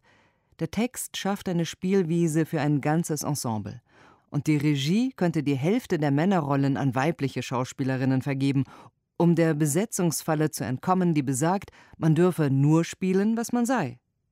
Zudem haben Frauen spätestens seit der letzten Bundestagswahl bewiesen, dass sie die gleichen Halunken und Deppen sein können wie Männer. Warum also nicht auch weibliche Körper pöbeln, Bier trinken und auf den Hintern von Eva starren lassen, die als ein Haken bezeichnet wird, an dem sich alle festmachen wollen? Eva aber scheint klüger als die um sie herumschwirrenden. Warum sprechen alle Leute, wenn sie einen trösten wollen, immer so von allgemeinen Sachen, die nichts kosten? fragt sie. Die Kritik urteilte, Automatenbuffet sei Horvaths Volksstücken wie den Geschichten aus dem Wiener Wald ebenbürtig. Nur fehle gemeiner sein zynischer Blick. Zart und gleichzeitig derb sind auch ihre Szenen, in denen sie das Widersprüchliche und Zerrissene ihrer Charaktere mit poetischen Sätzen und viel Satire anschaulich macht. Man könnte das Stück als Komödie inszenieren, etwa wenn Bierkrüge durch die Luft fliegen und einem als Herold verkleideten das Gesicht zerschneiden, so dass er nicht mehr Trompete spielen kann. Und dann wird auch noch die Fahne des Anglervereins beschmutzt und muss mit Benzin sauber geschrubbt werden, Stinken tut sie ein bisschen, aber das gibt sich an der Luft. Der Vorwurf stimmt nicht, Anna Gemeiner habe sich für eine politische Ideologie einspannen lassen. Denn linke Intellektuelle warfen ihr immer wieder den fehlenden Klassenstandpunkt vor. Und dazu noch eine Überrepräsentation jüdischer Charaktere. Eingeklemmt zwischen immer aggressiver auftretendem Antisemitismus und den immer härter geführten Kämpfen zwischen links und rechts, schuf Anna Gemeiner komplexe Figuren, die Opfer und Täter in einem sind. Man kann ihnen trotz allem das Mitgefühl nicht verwehren, wenn sie, tief traurig, von der Erde her flüstern Ich wollte, ich wäre zwei kleine Hunde und könnte miteinander spielen. Anna Gemeiner war eine Chronistin ihrer Zeit, und ihre Stoffe sind auf bedrückende Weise heutig. Würstchen, die Herren? Ja, Würstchen! Noch keiner von den weiteren Vereinsmitgliedern da? Nein, auch mein Mann ist noch nicht zurück. Bier? Gern. Ja. Da wären wir. Wer ist das? Wir? Clementine, ich habe dieses Mädchen mitgebracht. Das sehe ich. Aus dem Wasser. Das sehe ich auch. Wir sind ganz nass beide. Sie heißt Eva. Sie bleibt hier. So, wo denn? Kann ich mich eigentlich jetzt hinter dem Ofen wärmen? Da ist er. Sie können dann helfen, die Gäste bedienen. Schön. In Anna Gmeiners Automatenbuffet fällt auch der Satz Lebenskunst, das ist die Kunst, nicht dabei zu sein. Immer im Nebenzimmer, wenn's schießt. Nie in der Nähe, wenn der Vulkan ausbricht. Ihr Schauspiel zeigt Menschen, deren Handlung man nachvollziehen, mit denen man mitfühlen kann. Die Autorin schildert die hoffnungsvollen Seiten des Menschen, aber auch deren Ängste, mehr und mehr den Boden unter den Füßen zu verlieren. Und so spiegelt das Stück ganz aktuell das pandemische Gefühl, das viele heute kennen. Noch einmal Sascha Mariana Salzmann. Wenn wir uns anschauen, dass wir in eine furchtbare Krise reingeschlittert sind, die nochmal eine ganz andere ist als die Krisen vorher oder die üblichen Krisen in Europa. Die Situation, in der Leute jetzt stecken und wie sehr sie sich wünschen, sich wegzudenken aus dem, was passiert und wegzuschauen und nicht dabei zu sein und nicht gemein zu sein, wenn es um Erkrankungen und Infektionen geht, nicht äh, gemein zu sein, wenn es um Kurzarbeit oder Arbeitslosigkeit geht. Anna Gemeine thematisiert mit diesem Satz eben, also, und das sagt ein, ein Apotheker zu einem Journalisten, weil er möchte, dass der Journalist aufhört, über die Wahrheit zu berichten. Wir reden von 30er Jahren in Deutschland. Und schauen wir uns mal die Situation heute an. Wir tun so viel, so viel, um nicht zu sehen, dass wir involviert sind in das Weltgeschehen. Das ist äh, sehr tragisch, aber etwas daran kann ich nachvollziehen, weil äh, ich nur ein bestimmtes Pensum an Leid ertrage tatsächlich. Ich versuche zu sehen und zu agieren, wo ich kann, aber wenn ich Ruhe brauche, wenn ich Pause brauche, ähm, dann ist Kunst mein Beatmungsgerät tatsächlich. Salzmanns Text über Anna Gmeiner, erschienen in der Frankfurter Allgemeinen Zeitung, hat die Regisseurin Barbara Frei auf die Idee gebracht, das Stück Automatenbuffet in Wien am Akademietheater zu inszenieren. Die Premiere fand im Oktober statt, kurz bevor auch in Österreich die Theater wieder schließen mussten. Du willst wohl so stehen bleiben, bis man auf dem Boden Kahn fahren kann. Oh, ich könnte mich umziehen gehen. Du merkst doch alles, Adam. Das Buffet hier ist von meiner Mitgift gekauft. Von dem Geld, das mein seliger Vater sich zusammengekratzt hat, davon wird nichts vertan. Da hinten steht ein Eimer und ein Lappen. Mit dem können Sie den Boden aufwischen. Dann spannen Sie ihn über den Eimer, damit er trocknet. Dann werden Sie sich eine Schürze anziehen. So können Sie nicht rumlaufen, wenn alle kommen. Ein eigenartiges Mädchen. Liederlich sieht sie aus. Haben Sie die Beine gesehen? Und allerhand anderes. Kann man das Fräulein hinten reinzwicken oder muss man sich erst vorstellen? Versuchen Sie es, wenn es Sie nicht zu sehr beunruhigt. Ja, machen Sie nur Witze. Sie können sagen, was Sie wollen, Herr Redakteur. Aber was das Volk beunruhigen kann, gehört nicht in eine Zeitung. Sie verwechseln wohl unsere Zeitung mit Ihrem Schlafpulver. Solche Sätze wie Europa ist ein Pulverfass, in das jeden Moment der zündende Funke fallen kann, solche Sätze sind gesundheitsschädlich. Schreiben Sie ruhige Sachen. Ja, es ist doch nicht meine Schuld, dass die Zeiten nicht ruhig sind. Es ist doch immer wo geschossen worden, seit die Welt besteht. Und immer hat es Vulkane gegeben, die ausgebrochen sind. Lebenskunst, Herr Arendt, das ist die Kunst, nicht dabei zu sein. Immer im Nebenzimmer, wenn es schießt. Nie in der Nähe, wenn der Vulkan ausbricht. Stimmt's, Frau Adam? Es ist spät. Oder bekommen die Herren noch etwas? Nein, danke. Wir warten nur kurz, bis der Regen nachlässt. Das Buffet ist kein Regenschirm. Wer nichts genießt, muss eben nass werden. In Berlin sprachen Malik Bauer, Sarah Franke, Dörte Lisewski, Nils Strunk und Patrick Güldenberg zwei Szenen auf der leeren Bühne.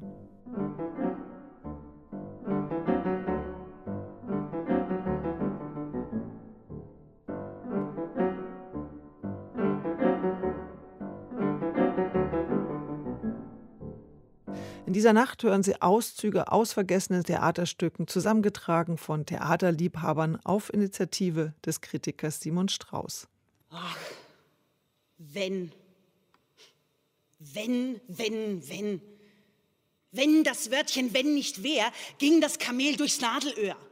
Die Schauspielerin Stefanie Reinsberger stand später auf der Bühne mit einem Monolog aus einem Drama des irischen Autors und Literaturnobelpreisträgers George Bernard Shaw. Die heilige Johanna, geschrieben 1923, kurz nachdem die katholische Kirche Jeanne d'Arc heilig gesprochen hatte. Seine Bearbeitung beruht auf den Überlieferungen über ihr Leben und Dokumenten des Prozesses, den man ihr machte. Ich sage dir, deine ganze Kriegskunst ist zwecklos, weil deine Ritter zu einem ordentlichen Krieg nichts taugen.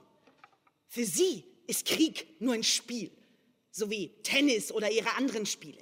Sie stellen Regeln auf, die dann sagen, was fair und was unfair ist.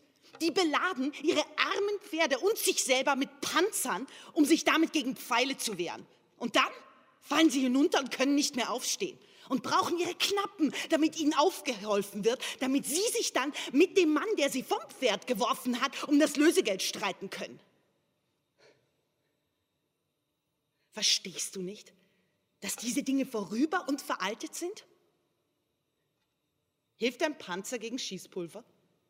Und selbst wenn, glaubst du wirklich, dass die Männer, die für Frankreich und mit Gott kämpfen, Pausen machen und um Lösegeld feischeln? Deine Ritter, die tun das nämlich. Sie leben davon.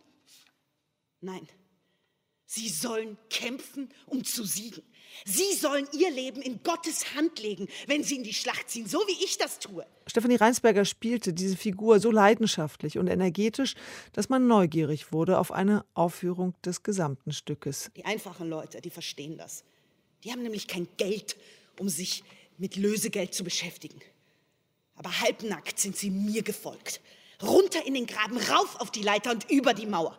Für sie heißt es mein Leben oder das deine und Gott schütze das Recht. Ja, schüttel nur den Kopf. Und der Blaubart da soll ruhig sein Ziegenbart kräuseln und die Nase rümpfen über mich. Aber du, du, erinner dich an den Tag, als deine Ritter und Hauptleute sich weigerten, mir zu folgen, als ich die Engländer bei Orléans angreifen wollte. Du hattest das Tor zugesperrt, um mich in der Stadt festzuhalten. Aber das Stadtvolk und die einfachen Leute sind mir gefolgt. Sie haben das Tor gesprengt und gezeigt, wie man richtig kämpft. Wo wärt ihr jetzt alle, wenn ich mich nach eurer Wahrheit gerichtet hätte? Keiner von euch hilft mir. Keiner gibt mir Ratschläge. Ja, ich bin allein. Ich bin immer schon allein gewesen. Mein Vater, mein Vater, der hat zu meinen Brüdern gesagt, werft sie doch ins Wasser, wenn sie nicht hier bleiben will und sich um meine Lämmer kümmern. Und da draußen, da verblutet Frankreich. Ja, Frankreich soll ruhig verbluten, aber Hauptsache, meinen Lämmern geht's gut. Ich dachte immer, Frankreich hätte Freunde am Hofe des Königs. Aber ich, ich finde nur Wölfe, die um Stücke von seinem armen, zerrissenen Leib kämpfen. Ich dachte, Gott wäre überall und hätte überall Freunde, weil er der Freund aller Menschen ist. Und in meiner Unschuld habe ich geglaubt, ihr, ihr würdet mich vor allem beschützen, wie Türme. Gut, ich weiß jetzt Bescheid. Ist immer gut zu wissen, woran man ist. Glaubt nur nicht, dass ihr mich schrecken könnt, wenn ihr mir sagt, ich stehe allein. Frankreich steht allein. Gott steht allein. Und was ist meine Einsamkeit im Vergleich zu der Einsamkeit von Gott, zu der Einsamkeit von meinem Land? Ich sehe jetzt, dass die Einsamkeit Gottes meine Stärke ist. Was wäre er, wenn er euren eifersüchtigen und kleinlichen Ratschlägen folgen wollte? So soll auch meine Einsamkeit meine Stärke sein. Es ist besser, mit Gott allein zu sein.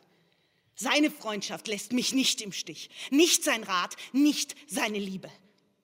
Im Schutz seiner Stärke will ich wagen, immer wagen, wagen, wagen, wagen bis in den Tod. Ich gehe jetzt zu den Leuten raus. Ich, ich gehe da jetzt raus.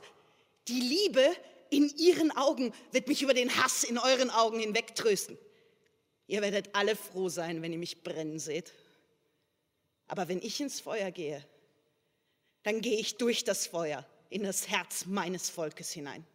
Nach dieser Szene, die sie wieder und wieder für die Kamera sprach, fragte ich Stefanie Reinsberger in der Kantine der Berliner Volksbühne, wie es ihr mit diesem Text erging. Jetzt, als ich den Text bekommen habe, habe ich gedacht, das ist ein toller Text, ganz, also hätte ich schon Bock zu spielen. Ja, ich glaube, es ist halt sehr die Frage, wie man das jetzt so ins Heute setzt ne, und so anders denkt. Es ist ja so manchmal, es gibt ja Gründe auch, warum Stücke länger nicht gespielt werden oder so. Aber ich finde es, ne, jetzt mal, wenn man es vielleicht auf das runterbricht, dass da so eine weibliche Heroine ist, ist das, finde ich, schon etwas sehr, sehr zeitgemäßes. Ähm, dies, vielleicht diese Frage, ähm, wofür lohnt es sich zu kämpfen? So, die mich irgendwie schon gerade sehr an jetzt erinnert. Und jetzt hatte sie nach dem Monolog Lust auf mehr? Ich glaube aber, dass der Anspruch gar nicht so ist zu sagen, ach, weil ich den einen Text jetzt gehört habe, muss das ganze Stück toll sein, sondern dass es eher darum geht, ah, ich höre da eine Sequenz und ich jetzt hätte ich Bock mal das Ganze zu lesen. Auf den Spielplan der vergessenen Stücke gesetzt wurde Shaws Drama von Daniel Kehlmann. Der Schriftsteller hatte das Stück 2018 auf einer New Yorker Bühne gesehen und plötzlich einen völlig neuen Blick auf den Text, wie er schreibt. Es braucht nicht viel, um Klassiker für die Gegenwart lebendig zu machen. Denn dass sie die Möglichkeit dafür in sich tragen, macht sie ja zu Klassikern. Ich hatte geglaubt, Georges Bernard Shaws Saint-Jouan, das ich etwa mit 20 gelesen hatte, wäre ein heute nicht mehr besonders interessanter Teil eines verstaubten Kanons. Dann aber sah ich das Stück im Mai 2018 in der Inszenierung von Daniel Sullivan im New Yorker Friedman Theater vor ausverkauftem Haus auf dem Höhepunkt der MeToo-Bewegung. Keine opulente Produktion. Die Bühnenbilder waren zu Andeutungen reduziert, die Kostüme der Schauspieler unauffällig, alles konzentrierte sich, wie im angelsächsischen Theater üblich, auf die Leistung der Schauspieler. Im Zentrum verlieh Condola Rashid Johanna eine fröhliche Energie, eine Kraft und eine blitzende Intellektualität, die plötzlich wieder das ganze anarchische Potenzial dieses Schriftstellers spüren ließ. Shaw lässt keinerlei Autorität gelten. Darin lag einst das explosiv befreiende Potenzial seiner Stücke, aber ganz abgestumpft sind sie noch immer nicht. Der Dauphin, den Johanna zum König macht, ist klug, aber ein armer Wicht. Die Inquisitoren und Richter sind noch klüger, aber sie sind im Unrecht. Und Johanna ist zwar die Allerklügste, aber zugleich ist sie in ihrer Unfähigkeit, Kompromisse einzugehen, eine Zumutung für jedes politische System. An wen also soll man sich halten? An niemanden, so Shaws Antwort. Keiner hat hier ganz recht. Und zugleich hat jeder, der König, die Richter, die lästige Heilige, Recht auf seine eigene, eingeschränkte Art. Shaws Stil ist weniger geprägt durch Komik, Pointen gab es weit weniger, als ich in Erinnerung hatte, als durch seine jede Zeile durchdringende Intelligenz. Wie auch die Stücke von Oscar Wilde oder Tom Stoppard spielen Shaws Werke in einem Paralleluniversum der intelligenten Leute, in dem es wirklich alles gibt, nur keine Idioten. Zugleich aber, und auch das hatte ich beim Lesen nicht recht bemerkt, ist Shaw ein Erzähler mit Gefühl für Spannungsbögen und menschliches Schicksal, für echtes Glück und wahre Tragik. Jeder im Theater kannte wenigstens in Grundzügen Johannas Geschichte, und dennoch saß man gebannt, als Condola Rashid ungebeugt vor den alten Männern stand, und man war schockiert und berührt, als sie dann doch zusammenbrach und dann wiederum das Angebot ausschlug, den Tod in den Flammen einem lebenslangen Kerker vorzuziehen und ins Feuer geführt wurde.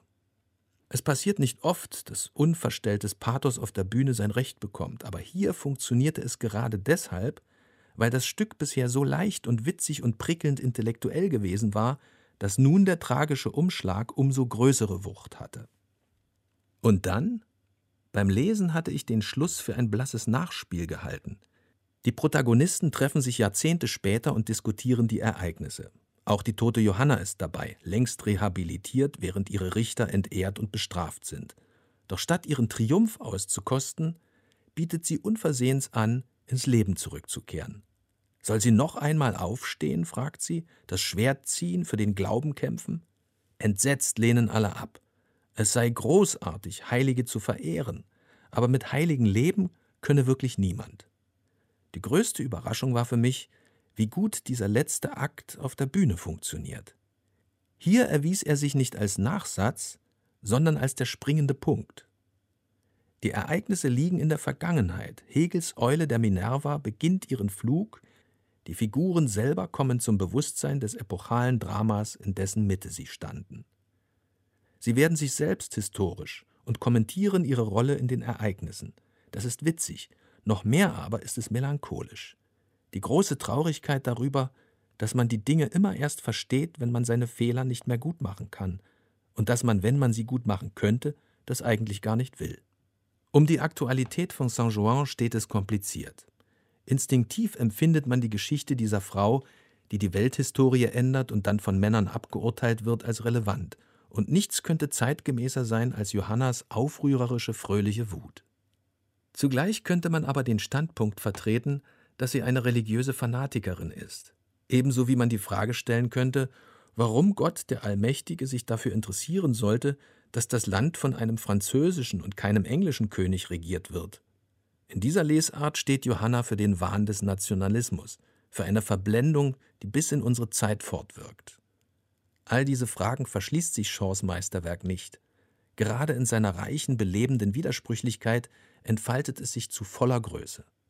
Man sollte es nicht zum Lesedrama verkommen lassen. Es gehört aufgeführt. Soweit Daniel Kehlmanns Text George Bernard Shaws Heilige Johanna, eines von vielen ausgegrabenen, vielleicht zu Unrecht vergessenen Stücke, die der Theaterkritiker Simon Strauß in seinem Buch Spielplanänderung zusammengetragen hat.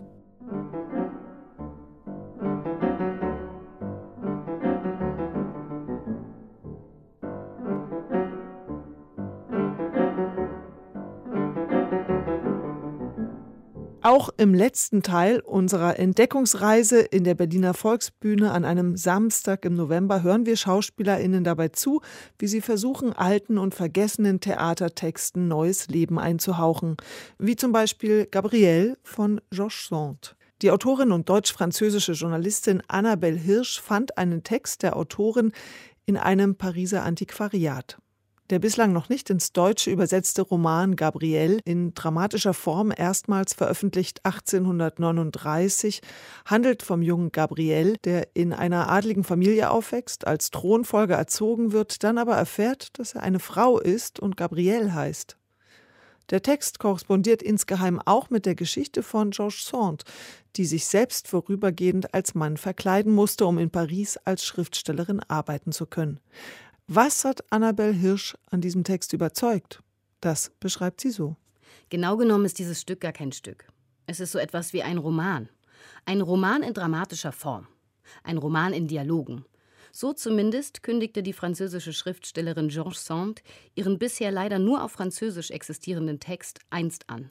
Und schafft es offensichtlich mit dieser abstrusen Definition, viele zu täuschen denn seit seiner Erstveröffentlichung im Jahr 1839 wurde Gabriel quasi nie gespielt, was schon Sands Freund und Kollege Honoré de Balzac bedauerte.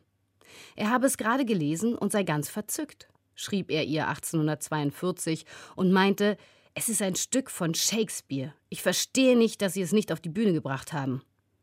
Wer heute das Glück, ja die Freude hat, zufällig auf diesen zu wenig bekannten Text zu stoßen, der wird vielleicht nicht gleich ausrufen, es ist Shakespeare. Es ist Georges Sand, reicht im Zweifel ja auch. Sich aber ganz sicher fragen, weshalb dieses Nachdenken über das Frausein, die Freiheit und die Liebe, das Sand in drei Tagen in einem Hotelzimmer neben ihren spielenden Kindern schrieb, so selten aufgeführt wird. Die Geschichte von Gabriele ist zugegebenermaßen ein bisschen verdreht. Wir befinden uns im Italien der Renaissance. Im Schloss von Bramont, Gabriel, ein edler junger Mann, wird von seinem Großvater, dem Prinzen von Bramont, im Prolog mit einer, sagen wir, verwirrenden Wahrheit konfrontiert. Er ist kein junger Mann, sondern eine junge Frau. Da das Erbe einer Familie zu dieser Zeit schwachsinnigerweise automatisch an den nächsten männlichen Nachkommen ging, der einzige geliebte Sohn aber nun mal nur ein Mädchen, also Gabriel, bekommen hatte, und der Patriarch die Aussicht nicht ertrug, seinen Reichtum und Namen an seinen zweiten verhassten Sohn und dessen Sohn weiterzugeben, ließ er seine Enkelin von Geburt an als Jungen ausgeben und erziehen. Er isolierte Gabriel so sehr, dass dieser diese, sein ihr, Mannsein nie in Frage stellte. Und so ist die Enthüllung seines, ihres wahren Geschlechts natürlich ein Schock. Um sich zu rächen, sucht Gabrielle seinen, ihren Cousin Astolphe auf. Er, sie, wird sein Kumpane und teilt mit ihm das Geld der Familie so lange, bis der eines Tages in einem karnevalesken Spiel der verdrehten Travestie begreift, dass der schöne Cousin eigentlich eine schöne Cousine ist und sein kitzelndes Gefühl der Verliebtheit sich wieder erwarten doch an eine Frau richtet. Die beiden werden ein Liebespaar. Aus Gabrielle wird Gabrielle. Und eigentlich könnte nun alles gut sein, wäre das mit der Gleichheit der Geschlechter nicht eine so komplizierte Sache. Denn Gabrielle ist zwar körperlich eine Frau, hat sich geistig aber als Mann entwickelt und ist mit dem sehr unweiblichen Bewusstsein aufgewachsen, dass man seine Integrität und seine Freiheit für nichts, auch nicht für die Liebe, aufgeben sollte. Astolf wiederum, der ihre vermeintlich männlichen Eigenschaften, ihren Mut, ihr Selbstbewusstsein, ihren Geist anfangs bewunderte und es als Zeichen ihrer Erhabenheit über ihr Geschlecht liebte, wünscht sie sich irgendwann nur noch als einfache Frau. Als eine, die ihm gehört und ihm gehorcht, eine, die ihm weniger Angst macht. Das Ganze endet natürlich tragisch, besonders für Gabrielle. Sand hat mit diesem Helden der eine Heldin ist, eine Figur geschaffen, die ihr gleicht. Sie selbst, die eigentlich Aurore Dupin heißt, hatte anfangs des 19. Jahrhunderts von ihrem Ehemann erlangt, sechs Monate im Jahr das gemeinsame Landgut verlassen und zum Schreiben nach Paris gehen zu dürfen. Irgendwann ließ sie sich dann, zu einer Zeit, in der es die Scheidung gar nicht gab, in einem landesweit verfolgten Prozess scheiden. Zu Hause in Nohant war Sand eine Frau, eine alleinerziehende Mutter und Hausherrin. In der Großstadt kleidete sie sich als Mann, weil sie sich als solcher frei und ungestört bewegen konnte und veröffentlichte ihre Bestsellerromane unter dem männlichen Vornamen George. Sie gehörte, wie ihr Freund Flaubert oft sagte, zum dritten Geschlecht. Jenem Geschlecht, von dem wir heute wieder so viel sprechen. Und natürlich ist Gabrielle gerade deshalb so interessant, weil es im Grunde kein reines Travestiestück ist. Davon hat es ja mehr als genug gegeben, sondern eine sensible, weil auch selbst erlebte Darstellung eines Ideals, eines Lebens, frei von einengenden Geschlechterrollen. Und auch wenn sich in den fast 200 Jahren, die uns von der Autorin und ihrem Stück trennen, natürlich zum Glück in Sachen Frausein einiges getan hat, wirkt doch vor allem die Angst des Mannes, des Astolf, kaum überholt. Er fürchtet neben dieser modernen, unabhängigen Frau-Mann-Figur, die das Geld in der Tasche hat und in der Welt etwas bedeutet, nicht bestehen zu können. Er meint, sich deshalb ihrer Liebe nicht sicher sein zu können und tut sich, trotz seiner Liebe zu ihr, schwer damit, dieses Leben auf Augenhöhe als Glück anzunehmen, weil es verlangt, seine eigene Rolle neu zu definieren. Georges Sand hat mit Gabrielle ein Stück geschrieben über Frauen und Männer, über Liebe und Geschlecht und gesellschaftliche Normen, aber vor allem eines über das heute wie damals wichtigste Gut, die Freiheit. An die Seite von Gabrielle hat die Regisseurin Laura Labs einen Text der westdeutschen RAF-Terroristen gestellt und einen eigenen, ihr Gebet für eine Postfeministin. Woher kommen die Träume? Es ist das einzige Drama, das an diesem Tag in einer längeren Version präsentiert wird. Mir träumte, ich sei eine Frau. Die Schauspielerin Jella Hase ist unterwegs im leeren Volksbühnenhaus, immer begleitet von einem Kamerateam und immer in wechselnden weiblichen und männlichen Körpern. Das Finale findet dann auf dem Dach statt mit grandiosen Berlin-Blick und es klingt so. Seit zartester Kindheit sollte ich von der Größe der männlichen und der naturgegebenen und gesellschaftlich akzeptierten Schändlichkeit der weiblichen Rolle überzeugt werden. Ihr könnt auf diesen Tafeln die Fresken sehen, die man für mich anfertigen ließ. Hier der Raub der Sabinerin. Auf dem hier Tapeas Verrat. Hier Strafe der Danaiden und jetzt kommt mein Liebstes. Der Verkauf von Sklavinnen im Orient. Auf weiteren sind verstoßene Königinnen, verratene und verächtete Geliebte und hinduistische Witwen zu sehen, die auf den Scheiterhaufen ihrer Männer geopfert werden. Auf allen ist die Frau Sklavin Eroberung, Eigentum.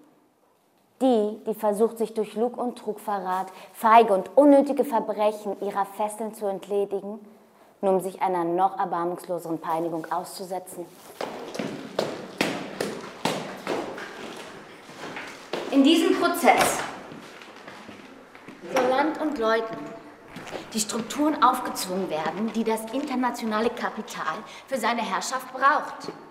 Es geht um die Ausrichtung aller Werte auf seine Prinzipien, die neben dem materiellen Elend von Millionen auch die Armut in den Köpfen und Herzen der Menschen bedeutet. Nur zu oft wurde mir erklärt, was ein Majorat ist. Und wie die Erbfolge eines Fürstentums mit all seinen dazugehörigen Titeln, Privilegien und Reichtümern auf den jeweils ältesten männlichen Sprössling übergeht, wenn die eigentlich berechtigte Linie nur noch aus Töchtern besteht. Wenn Sie mich nie etwas Gescheiteres gelehrt hätten, so will ich lieber gar nichts wissen. Lieber Gott, danke, dass ich als Frau geboren wurde. Danke, dass ich mir die Nägel lackieren, die Haare frisieren, Rotkäppchen trinken, Ballett lernen, Ariel die Meerjungfrau mitsingen und gleichzeitig studieren, Karriere machen, Vorstände leiten und Kriege führen darf. Danke, dass dürfen noch nicht einmal der richtige Ausdruck dafür ist, sondern dass diese Dinge von mir erwartet werden und die Welt für alle in Ordnung ist, wenn ich Vorstände oder Kriege führe, solange die Nägel gelackt sind. Ich soll Körper sein, also stelle ich ihn aus. Danke, dass ich Kinder kriegen kann. Und danke, dass ich mich genauso gut dagegen entscheiden und für den Rest meiner Tage Wodka an einsamen Bushaltestellen trinken kann, bis keiner mehr um mich weint. Danke, dass du mir ein anderes Geschlecht an die Seite gestellt hast, von dem ich mit einem Lächeln oder meinetwegen ein bisschen Geschlechtsverkehr bekommen kann, was ich will. Danke für das schlechte Gewissen der anderen für die letzten 10.000 Jahre Unterdrückung. Und danke für die mit der Geste der Entschuldigung demütig auf mein Konto überwiesenen Fördermittel unter der Kampagne Der weibliche Blick. Lieber Gott, danke, dass ich eine Hure sein kann. Zu dieser Zeit, an diesem Ort als Frau geboren zu sein, ist das Beste, was einer Kreatur unter deiner Sonne passieren kann. Amen.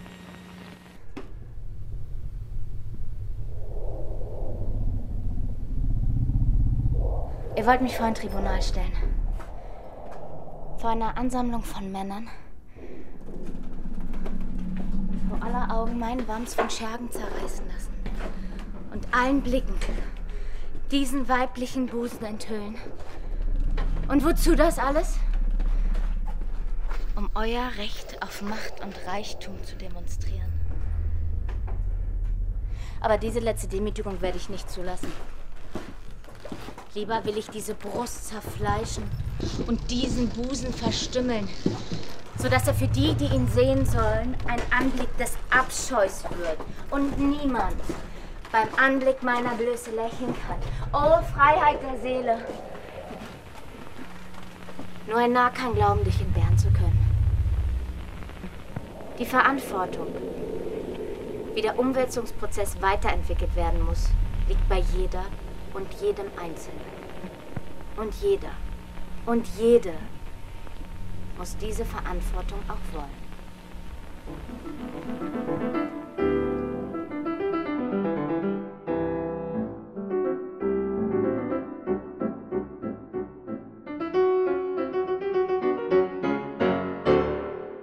So radikal wie der Text von Georges Sand ist auch ein Statement des Autors Dietmar Dart.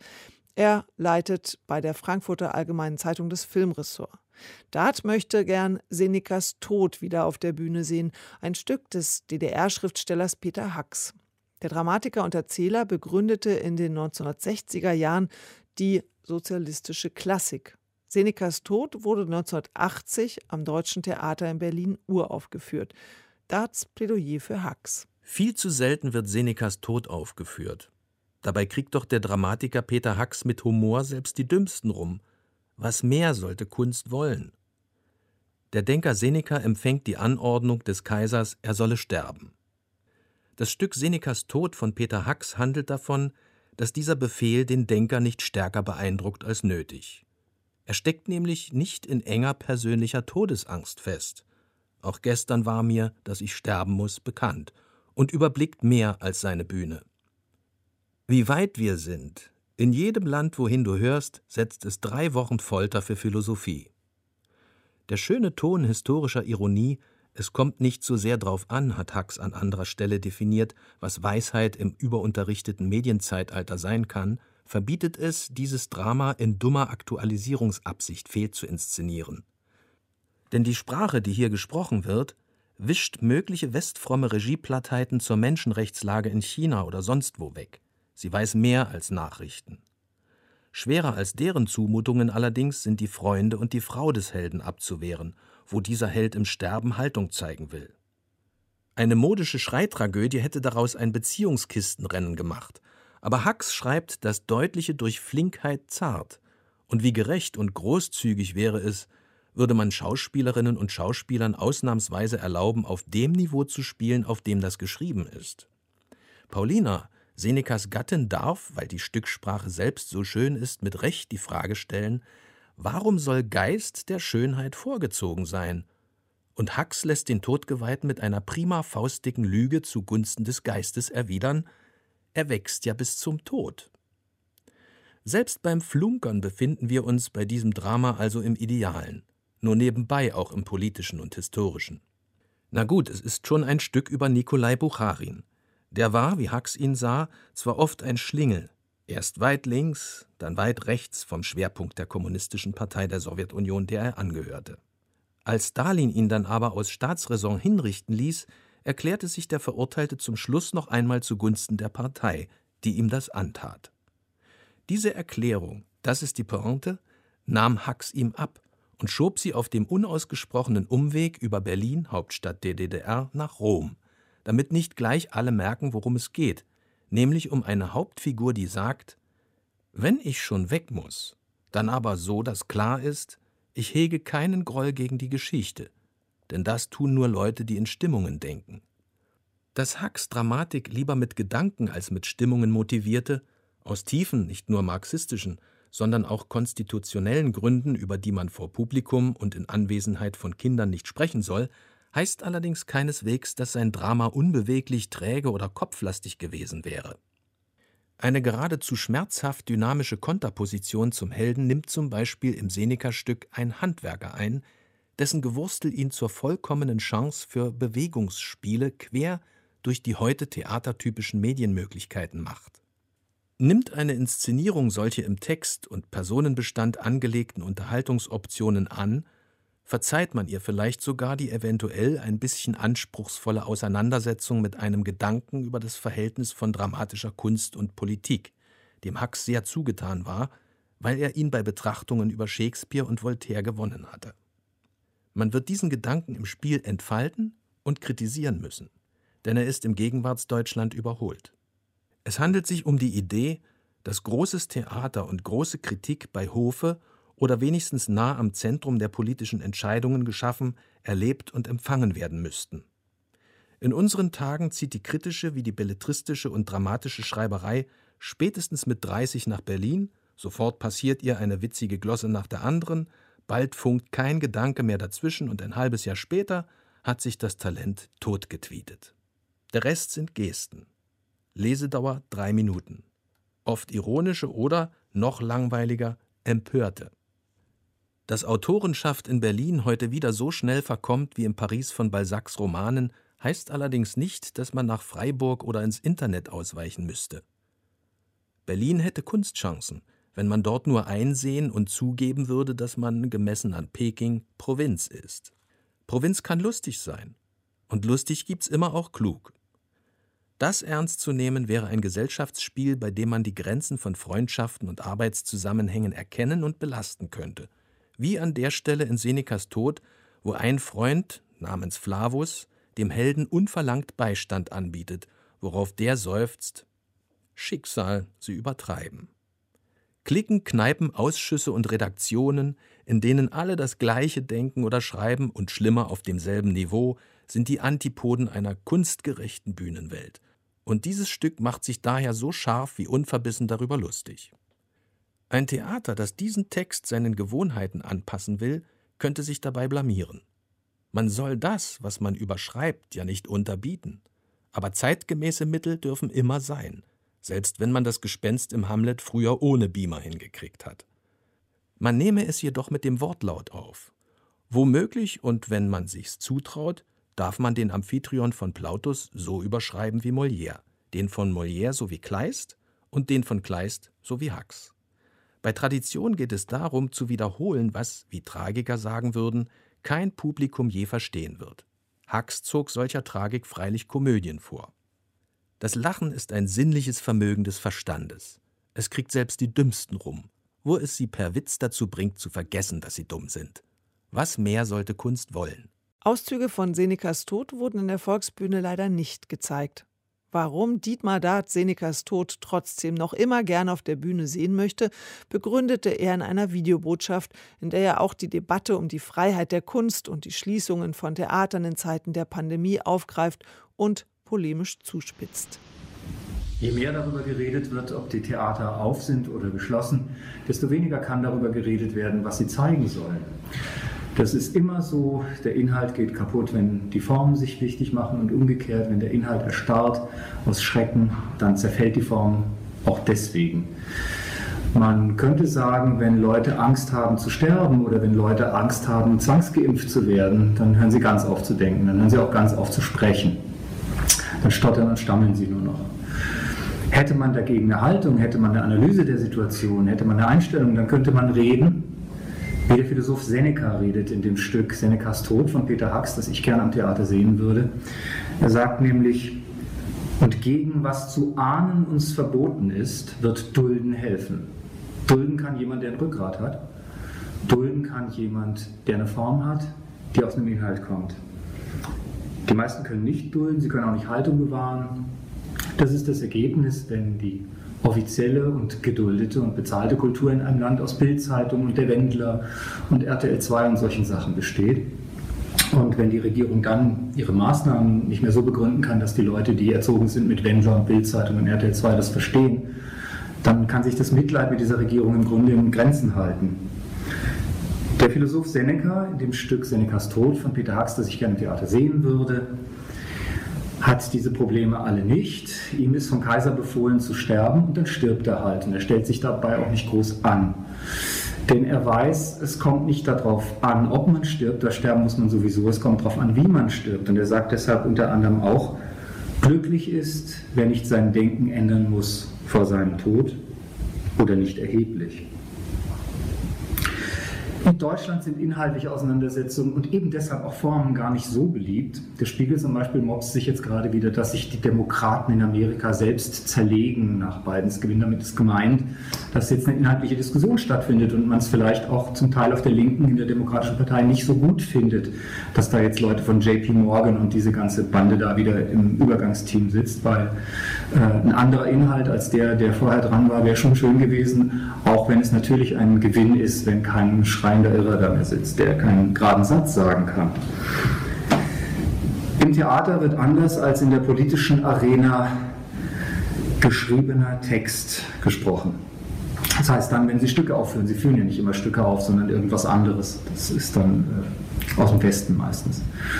Ähm, geschriebenen Text aufzuführen kann in einer Zeit, wo die Leute so Festhaltetermine sich suchen und über offen oder nicht offen diskutieren, ganz, ganz wichtig sein, weil das eben keine bürokratischen Formen sind, wie die Formen von erlaubt, verboten und wirklichen und ausgedachten Bürgerrechten, sondern das sind Formen der Sprache.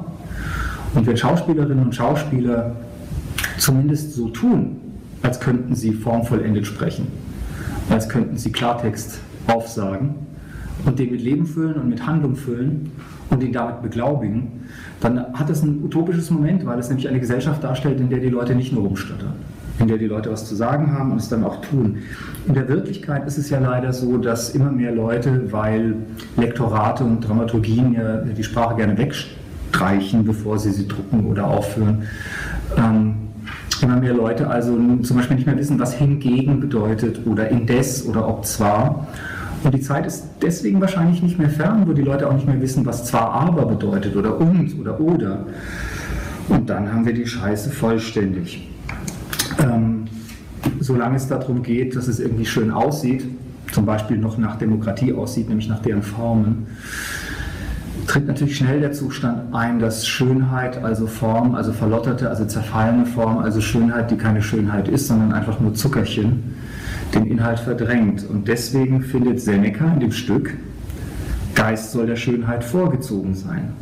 Und dann fragt die Pauline, warum soll Geist der Schönheit vorgezogen sein? Und dann gibt er wieder eine Antwort, die mit dem Titel des Stücks zu tun hat, Senecas Tod, nämlich er, also der Geist, im Gegensatz zur Schönheit, wächst ja bis zum Tod. Wenn das Theater sich aber weigert, dieses Wachsen des Geistes bis zum Tod und über den Tod hinaus zu spielen, Sprache zu spielen, wenn das weggestrichen wird, weil es alt, versteht keiner mehr, lass uns lieber ein Video machen. Wenn das Theater stattdessen sagen wir, Palim Palim und Tutti Frutti und gute Zeiten, schlechte Zeiten aufführt, aber natürlich nackt oder in Nazi-Uniform, weil das ist dann Gesellschaftskritik, dann soll es bitte zubleiben. Ja, dieses streitbare Statement des Kulturjournalisten Dietmar Dart, das hätte auch ein Beitrag sein können für die Debatte, ob sich denn der Stückekanon des deutschsprachigen Theaterbetriebs wirklich bereichern ließe durch in Vergessenheit geratene Stücke, ob da wirklich eine Lücke, eine Leerstelle existiert, die zu schließen sei. Über diese Frage sollte ursprünglich auch in einer Podiumsdiskussion gestritten werden, doch das groß annoncierte Thema wurde letztlich nur am Rande verhandelt, denn die größte Spielplanänderung derzeit ist ja, dass gerade nicht gespielt wird. Niemand weiß, wie lange dieser Zustand noch anhält.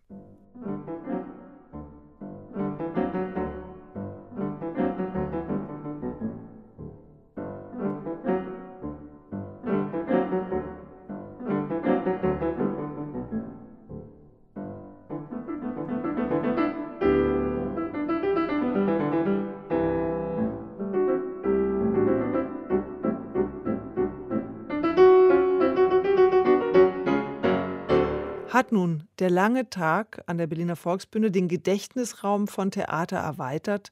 Darüber sprach ich mit Simon Strauß, dem Initiator des Projektes Spielplan Änderung, und ich fragte ihn zunächst, wie seine Bilanz nach dem Praxistest ausfällt. Also das ist natürlich ein großes äh, Abenteuer gewesen und man konnte in der Tat ja vorher überhaupt nicht wissen, wie so äh, die Stücke, die man da, sagen wir mal, theoretisch sich zusammengesucht hat, wirken auf der Bühne. Und es waren jetzt alles natürlich auch besondere Bedingungen, aber ich würde schon sagen, die meisten dieser Stücke, finde ich jetzt persönlich, haben irgendetwas äh, versteckt in sich, was es äh, gilt äh, zu, herauszufinden. So. Und, und viel mehr konnten wir jetzt noch nicht machen, als das zu zeigen, dass da vielleicht etwas drin versteckt ist, was man dann bei einer Inszenierung oder einer erweiterten Arbeit entdecken könnte. Gab es denn noch Texte, wo Sie gesagt haben, so richtig reißt es mich nicht mit? Irgendwie glaube ich, das war ja irgendwie ein Fehlgriff? Naja, da ich die ja nicht selber ausgesucht habe, kann es auch äh, sozusagen nicht wirklich ein Fehlgriff von, von, von mir jetzt oder so sein. Aber natürlich gibt es Texte, wo, äh, sagen wir mal, die Hürden äh, sehr hoch sind. Ja, Also das Stück von Lenz, der Minosa, ähm, ist eine Geschichte gewesen, da kommt man jetzt nicht so äh, von eins auf zwei sofort rein. Da braucht man auch, glaube ich, ein bisschen mehr Zusammenhang und Kontext. Genauso natürlich, wenn man dieses Stück ja, Heilige Johanna, was der Daniel Kehlmann ja bei uns vorgeschlagen hat, so einfach hört in der Passage, so toll, dass die Stefanie Reinsberger gemacht hat. Gleichzeitig braucht man da natürlich irgendwie auch äh, die Umgebung dieser Figur, die verschiedenen historischen Bezüge oder eben eine, eine Regie, die da irgendwie eine Idee zu hat. Also wir konnten jetzt hier, äh, finde ich, eigentlich wirklich nur mal präsentieren und wir haben jetzt noch nicht interpretiert. Und das braucht man natürlich. Man braucht jetzt eine Interpretation dieser Stücke, damit sie irgendwas gelten. Ja, gerade beim Minosa habe ich ja gedacht, das funktioniert total gut, weil der Text so klar ist. Natürlich braucht man die Einordnung in das Gesamtstück und das ist ja viel komplexer als diese Szene, die, die man da sehen konnte. Mir ging es bei dem Monolog von Medea halt so, dass ich zum Beispiel, da ich den Text von Hans Hennian nicht kannte, dass ich äh, überhaupt nicht verstanden. Ich dachte, das ist eine völlig neue Lesung der Medea-Geschichte, nämlich eine, in der sie ihre Kinder gar nicht tötet. Was natürlich dann, äh, was natürlich nicht stimmt, weil sie tötet ihre Kinder dann schon noch, aber die sind halt viel, viel älter als im Original. Ähm, genau, ja. Da fehlte halt total der Kontext, aber das hat sie jetzt nicht gestört, dass die Sachen so rausgelöst waren. Also, das waren ja, wie soll man sagen, so Trailer-Show eigentlich, ne, was wir da gemacht haben. Trailer sind ja auch nie so, dass man sofort den ganzen Film versteht oder die ganze Serie, sondern sollen irgendwie eine gewisse Form von Aufmerksamkeit erregen oder auf den Geschmack bringen. Und ich finde eben bei den Theaterstücken kann man das, natürlich könnte man das auch durch Handlung, indem man irgendwie die Handlung nacherzählt, aber ich finde eben, es ist attraktiver, das über Sprache zu machen und bestimmte Färbung und eben ähm, querstehende Be Worte und Begriffe und Satzmuster Muster und so. Und das eben zum Beispiel auch bei dem Hans Jan fand ich fantastisch, wie die Gina Haller das einfach herausgehoben hat. Man hat da einfach zugehört. In der Tat gebe ich völlig recht, ohne das ganz genau bis ins Letzte zu verstehen. Aber diese Wucht der Sprache, die ist einem ja irgendwie schon klar geworden, fand ich. Und darum ging es. Aber im Trailer ist natürlich die Gefahr, dass man manchmal dann die, die fünf besten Szenen des Films im Trailer schon gesehen hat und dann guckt man den Film und denkt so, ja, das Beste war eigentlich im Trailer. Ja, ist ja manchmal auch so, ne? bei den, bei den Trailern. Aber ich würde sagen, das haben wir, also ich, ich glaube schon, dass die Mehrzahl der Stücke wirklich was zu bieten haben, wenn man sie jetzt intensiver, und damit meine ich wirklich äh, ne, sozusagen ursprüngliche kastorfhaften Untersuchungen von Texten, die dann auch mal vielleicht äh, mehrere Monate dauern. So müsste man natürlich jedes einzelne dieser Stücke jetzt angehen, weil das Wahnsinnige ist ja, dass die wirklich zum großen Teil entweder sehr selten oder, siehe Jean Sand, gar nicht gespielt wurden bisher. Das heißt, da muss man ja eine ganz andere Arbeit jetzt leisten, dramaturgisch ähm, als Regisseur und auch vom Schauspieler her, um so ein Stück erstmal sich näher ranzuholen. Kabale und Liebe, da weiß man einfach schon sehr, sehr viel, was es gab, wie man es äh, machen kann, wie man es machen sollte und so. Da ist, die, ist diese Rezeptionslast einfach so groß. Währenddessen bei unseren Stücken gibt es das eben zum Teil noch gar nicht. Da muss man wirklich ganz von vorne anfangen. Das könnte ja aber auch eben gerade das Abenteuer sein. So, wir haben aber jetzt den entscheidenden Punkt natürlich nicht berührt. Warum machen die Theater das denn nicht? Ja? Warum spielen sie denn nicht äh, schon länger äh, vergessene Autoren? Natürlich, weil sie auch unter einem Druck stehen, der heißt, die Häuser müssen voll sein. Ja? Und jeder Intendant wird ja immer äh, hinter vorgehaltener Hand sagen, dass auch die Kulturpolitik äh, sehr wohl hinschaut, ob das Haus voll ist oder nicht voll. Ja? Und da ist natürlich ähm, einerseits eben die, äh, die Schlagzahl, also die Vielzahl der Produktionen eine Möglichkeit, nämlich wenn man ganz viele Premieren macht und sie nicht lange spielt, dann kann man das einerseits über, also einermaßen übertünchen, ja, wenn die dann nicht so äh, gut besetzt sind. Und andererseits, das muss man einfach ins Auge sehen, ist, äh, die, äh, ist der Schulkanon nach wie vor ausschlaggebend auch für die Spielplan, ähm, Spielplangesetzgebung, wenn man so will. Ja. Das ist mir auch klar, das alles andere wäre auch illusorisch, das völlig auszuklammern. Und trotzdem, wie gesagt, finde ich, dass man als einen dritten Weg für die Theaterdramaturgien ihnen schon auch sagen, äh, zurufen muss, äh, ihr habt eine ganz bestimmte Verantwortung. Ihr seid eben nicht nur Unterhaltung und nicht nur Markt. Gerade in diesen Zeiten ist das ja vielleicht ganz wichtig, das zu erinnern, sondern ihr habt auch einen gewissen Bildungsauftrag, einen euphorischen Bildungsauftrag, würde ich sagen. Naja, das ist natürlich jetzt in der Corona-Zeit noch schwieriger, weil jetzt ja so eine Art Stau entsteht an Stücken, die nicht rauskommen können. Und man muss ja, je nachdem, wie lange dieser Lockdown noch andauert, ja schauen, welche Stücke, die dann schon vorgeplant oder geprobt wurden, welche dann jetzt noch zur Aufführung kommen und welche dann vielleicht schon wieder abgesagt werden müssen. Also diese Balance zwischen den Klassikern, Sie haben es ja gerade gesagt, Schulkanon muss irgendwie abgedeckt werden, ist in diesem Jahr Abiturstoff, müssen wir auf jeden Fall das und das machen. Äh, und dann aber auch neue Sachen ausprobieren. Das wird natürlich dann jetzt gerade äh, die Zeit ist jetzt wahrscheinlich nicht so wahnsinnig günstig für genau solche Neuentdeckungen, oder? ja, haben Sie vielleicht recht. Auf der anderen Seite könnte man natürlich die Sache auch umdrehen. Das ist eine sehr, sehr, sehr schwierige Zeit. Das ist eine Krisenzeit im Moment, gar keine Frage. Aber vielleicht kann man sie auch nutzen, um sich vielleicht grundsätzlich mal zu überlegen, eben wie baue ich einen Spielplan auf, wie baue ich mein Theater auf und ähm, wie können eben auch Dramaturginnen und Dramaturgen eine neue Art des Selbstbewusstseins erlangen, um ähm, die Spielpläne eben so zu gestalten, dass sie natürlich das eine abdecken, Schulkan und das andere auf jeden Fall auch neue Sto Stücke, Gegenwartsdramatik, ähm, äh, Experimente auch in der äh, medialen Darbietungsform, aber als drittes eben dann auch diese Vielfältigkeit ähm, die, äh, die uns wichtig ist, eben auch mal äh, von den Texten her zu denken und da das ein oder andere Wagnis schon für die Zukunft mit einzuplanen. Ja? Und sich eben auch ein bisschen zu emanzipieren von diesen Marktvorstellungen. Ich fände schon gut, wenn auch Intendanten stärker sich wieder ähm, äußern würden und sagen, diesen, diesen Terror in Anführungszeiten der Produktion, ähm, vor dem wir hier alle stehen, ja, weil sie eben so viel produzieren müssen, weil sie sagen, die Kulturpolitik will das so und äh, fragt dann eben nach den Auslastungszahlen. Das muss man halt schon mal offenlegen und sagen, das ist nicht es ist nicht die Aufgabe. Ja? Die Aufgabe eines äh, staatlich subventionierten Theaters, finde ich, ist es, ähm, sich die Zeit und die Ruhe zu nehmen, ähm, um die verschiedenen inhaltlichen Fragestellungen, die es ans Theater jetzt gerade nach Corona geben wird, bestmöglich zu beantworten. Simon Strauß über den Praxistest vergessene Stücke auszugraben und wieder auf der Bühne zu präsentieren. Die gesprochenen und gespielten Texte und Szenen sind komplett unter FAZ.net Spielplanänderung zu finden. Ein Buch dazu ist im Tropenverlag erschienen. Afra Ben, der Wanderer, verfasst von einem Menschen edlen Standes.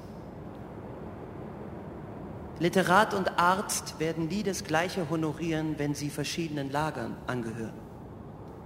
Und des Empiricus Arznei wird schlimmer nie verhöhnt, von studierten Ärzten dieser Stadt verpönt, als ein neues Stück, dessen Autor niemand kennt.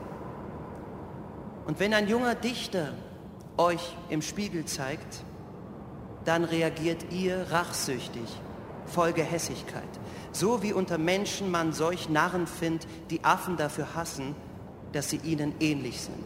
Der Theatermarathon der Frankfurter Allgemeinen Zeitung in der Berliner Volksbühne, der endete später am Abend mit vergessenen Texten der ebenso vergessenen Autorin und Shakespeare-Zeitgenossin Afra Behn. Daher tagen wie Gelehrte die Dichter, mit Gespür und Geist sehr tolerante Richter, und wie es ihm passt, schont oder Schast, so ein Dichter. Ben schrieb Ende des 17. Jahrhunderts für die Londoner Theatergruppe Dukes 18 Stücke. Und damit wurde sie die erste öffentlich auftretende Schriftstellerin Englands, von der es in Deutschland bis heute noch nicht einmal Übersetzung gibt. Wie Bienen aus Blüten den Honigtau saugen, stehlen sie von anderen, nur um euch zu taugen. Andere wieder erfinden Figuren, feinsinnig und edel, aber mühen sich ab an Zeile und Regel, so dass, was für euch so leicht scheint und klar, für ihr Hirn eine qualvolle Arbeit war. Und all diese Mühen nur, um zu imitieren, was andere aus dem Stegreif extemporieren. Die Nächsten walzen das Stadtgespräch aus, machen dann eine geistreiche Schmährede draus, doch Meister sind sie nur im schlüpfrigen Song. Kurz, in Mode ist heute nur der geistreiche Ton von Nachbildnern guter Konversation. Hört nun vom Autor dieses Stücks eine Kunde. Ich fragt ihn, was ich aus seinem Munde zum Dank euch sagen soll für die gesellige Runde. Er sagte, du Narr, längst sei doch bekannt zur Genügen, ihr kämt nicht wegen uns, nur zu eurem Vergnügen. Neue Stücke wollen mit Causeuren, Charmeuren verführen, die sich darin drängen wie Städter, die in Kutschen paradieren. Virginia Woolf und Vita Sackville West befreiten Ben erst in den 20er Jahren des letzten Jahrhunderts aus ihrem Vergessensein. Im Essay Ein Zimmer für sich allein forderte Woolf die Erforschung der weiblichen Literaturgeschichte ein und proklamierte, alle Frauen müssten gemeinsam Blumen auf Afra Behns Grab streuen. Denn sie war es, die ihnen zuerst das Recht errang, zu sagen, was sie denken. Mit dem Teufel ging's zu, wenn's dem Volk gefällt, in Zeiten der Reformation unserer Welt. Und doch, die Puritaner bringen weniger Lager hervor als euer dauernder Streit über den rechten Humor. Euer Urteil wie eure Passionen ein Ärgernis. Euer Verlangen stillen weder Muse noch Miss.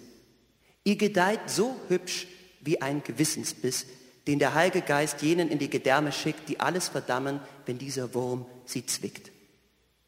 Mit aufgesetzten Regeln wollt ihr die Bühne veredeln und unsere Sinne mit stumpfer Methode versiegeln. Wie dreiste Republikaner führt ihr die Regie, bei denen Gag und bürgerliches Politikgenie sich lustig machen über die Monarchie.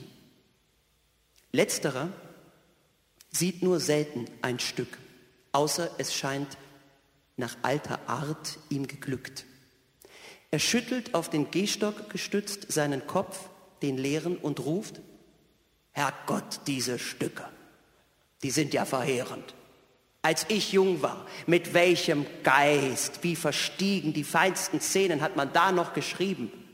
Dies hier sind nur nichtige Spiele. Ich will lieber sehen, was im Unterhaus heute so alles geschehen. Und dann kommt er mit Politik, womit er kenntlich macht, welche Geschäfte er als bedeutend eracht, was er auch für Geist und Poesie geltend macht.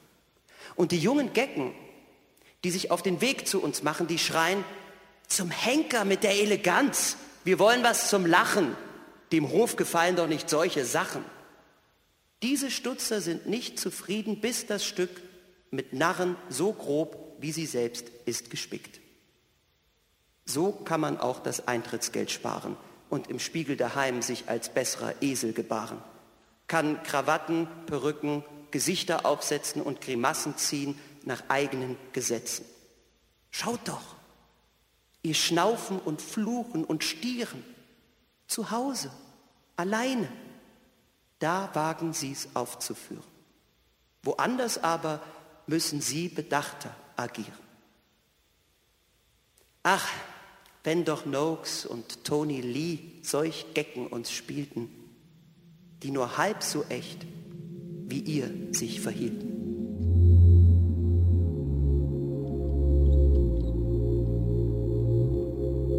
Am späten Abend endete die Revue vergessener Stücke in der Berliner Volksbühne mit Worten aus Afrabens Stück Der Wanderer der Schauspieler und Theatermusiker Christian Friedel rezitierte und interpretierte sie, begleitet von seiner Dresdner Band Woods of Burnham.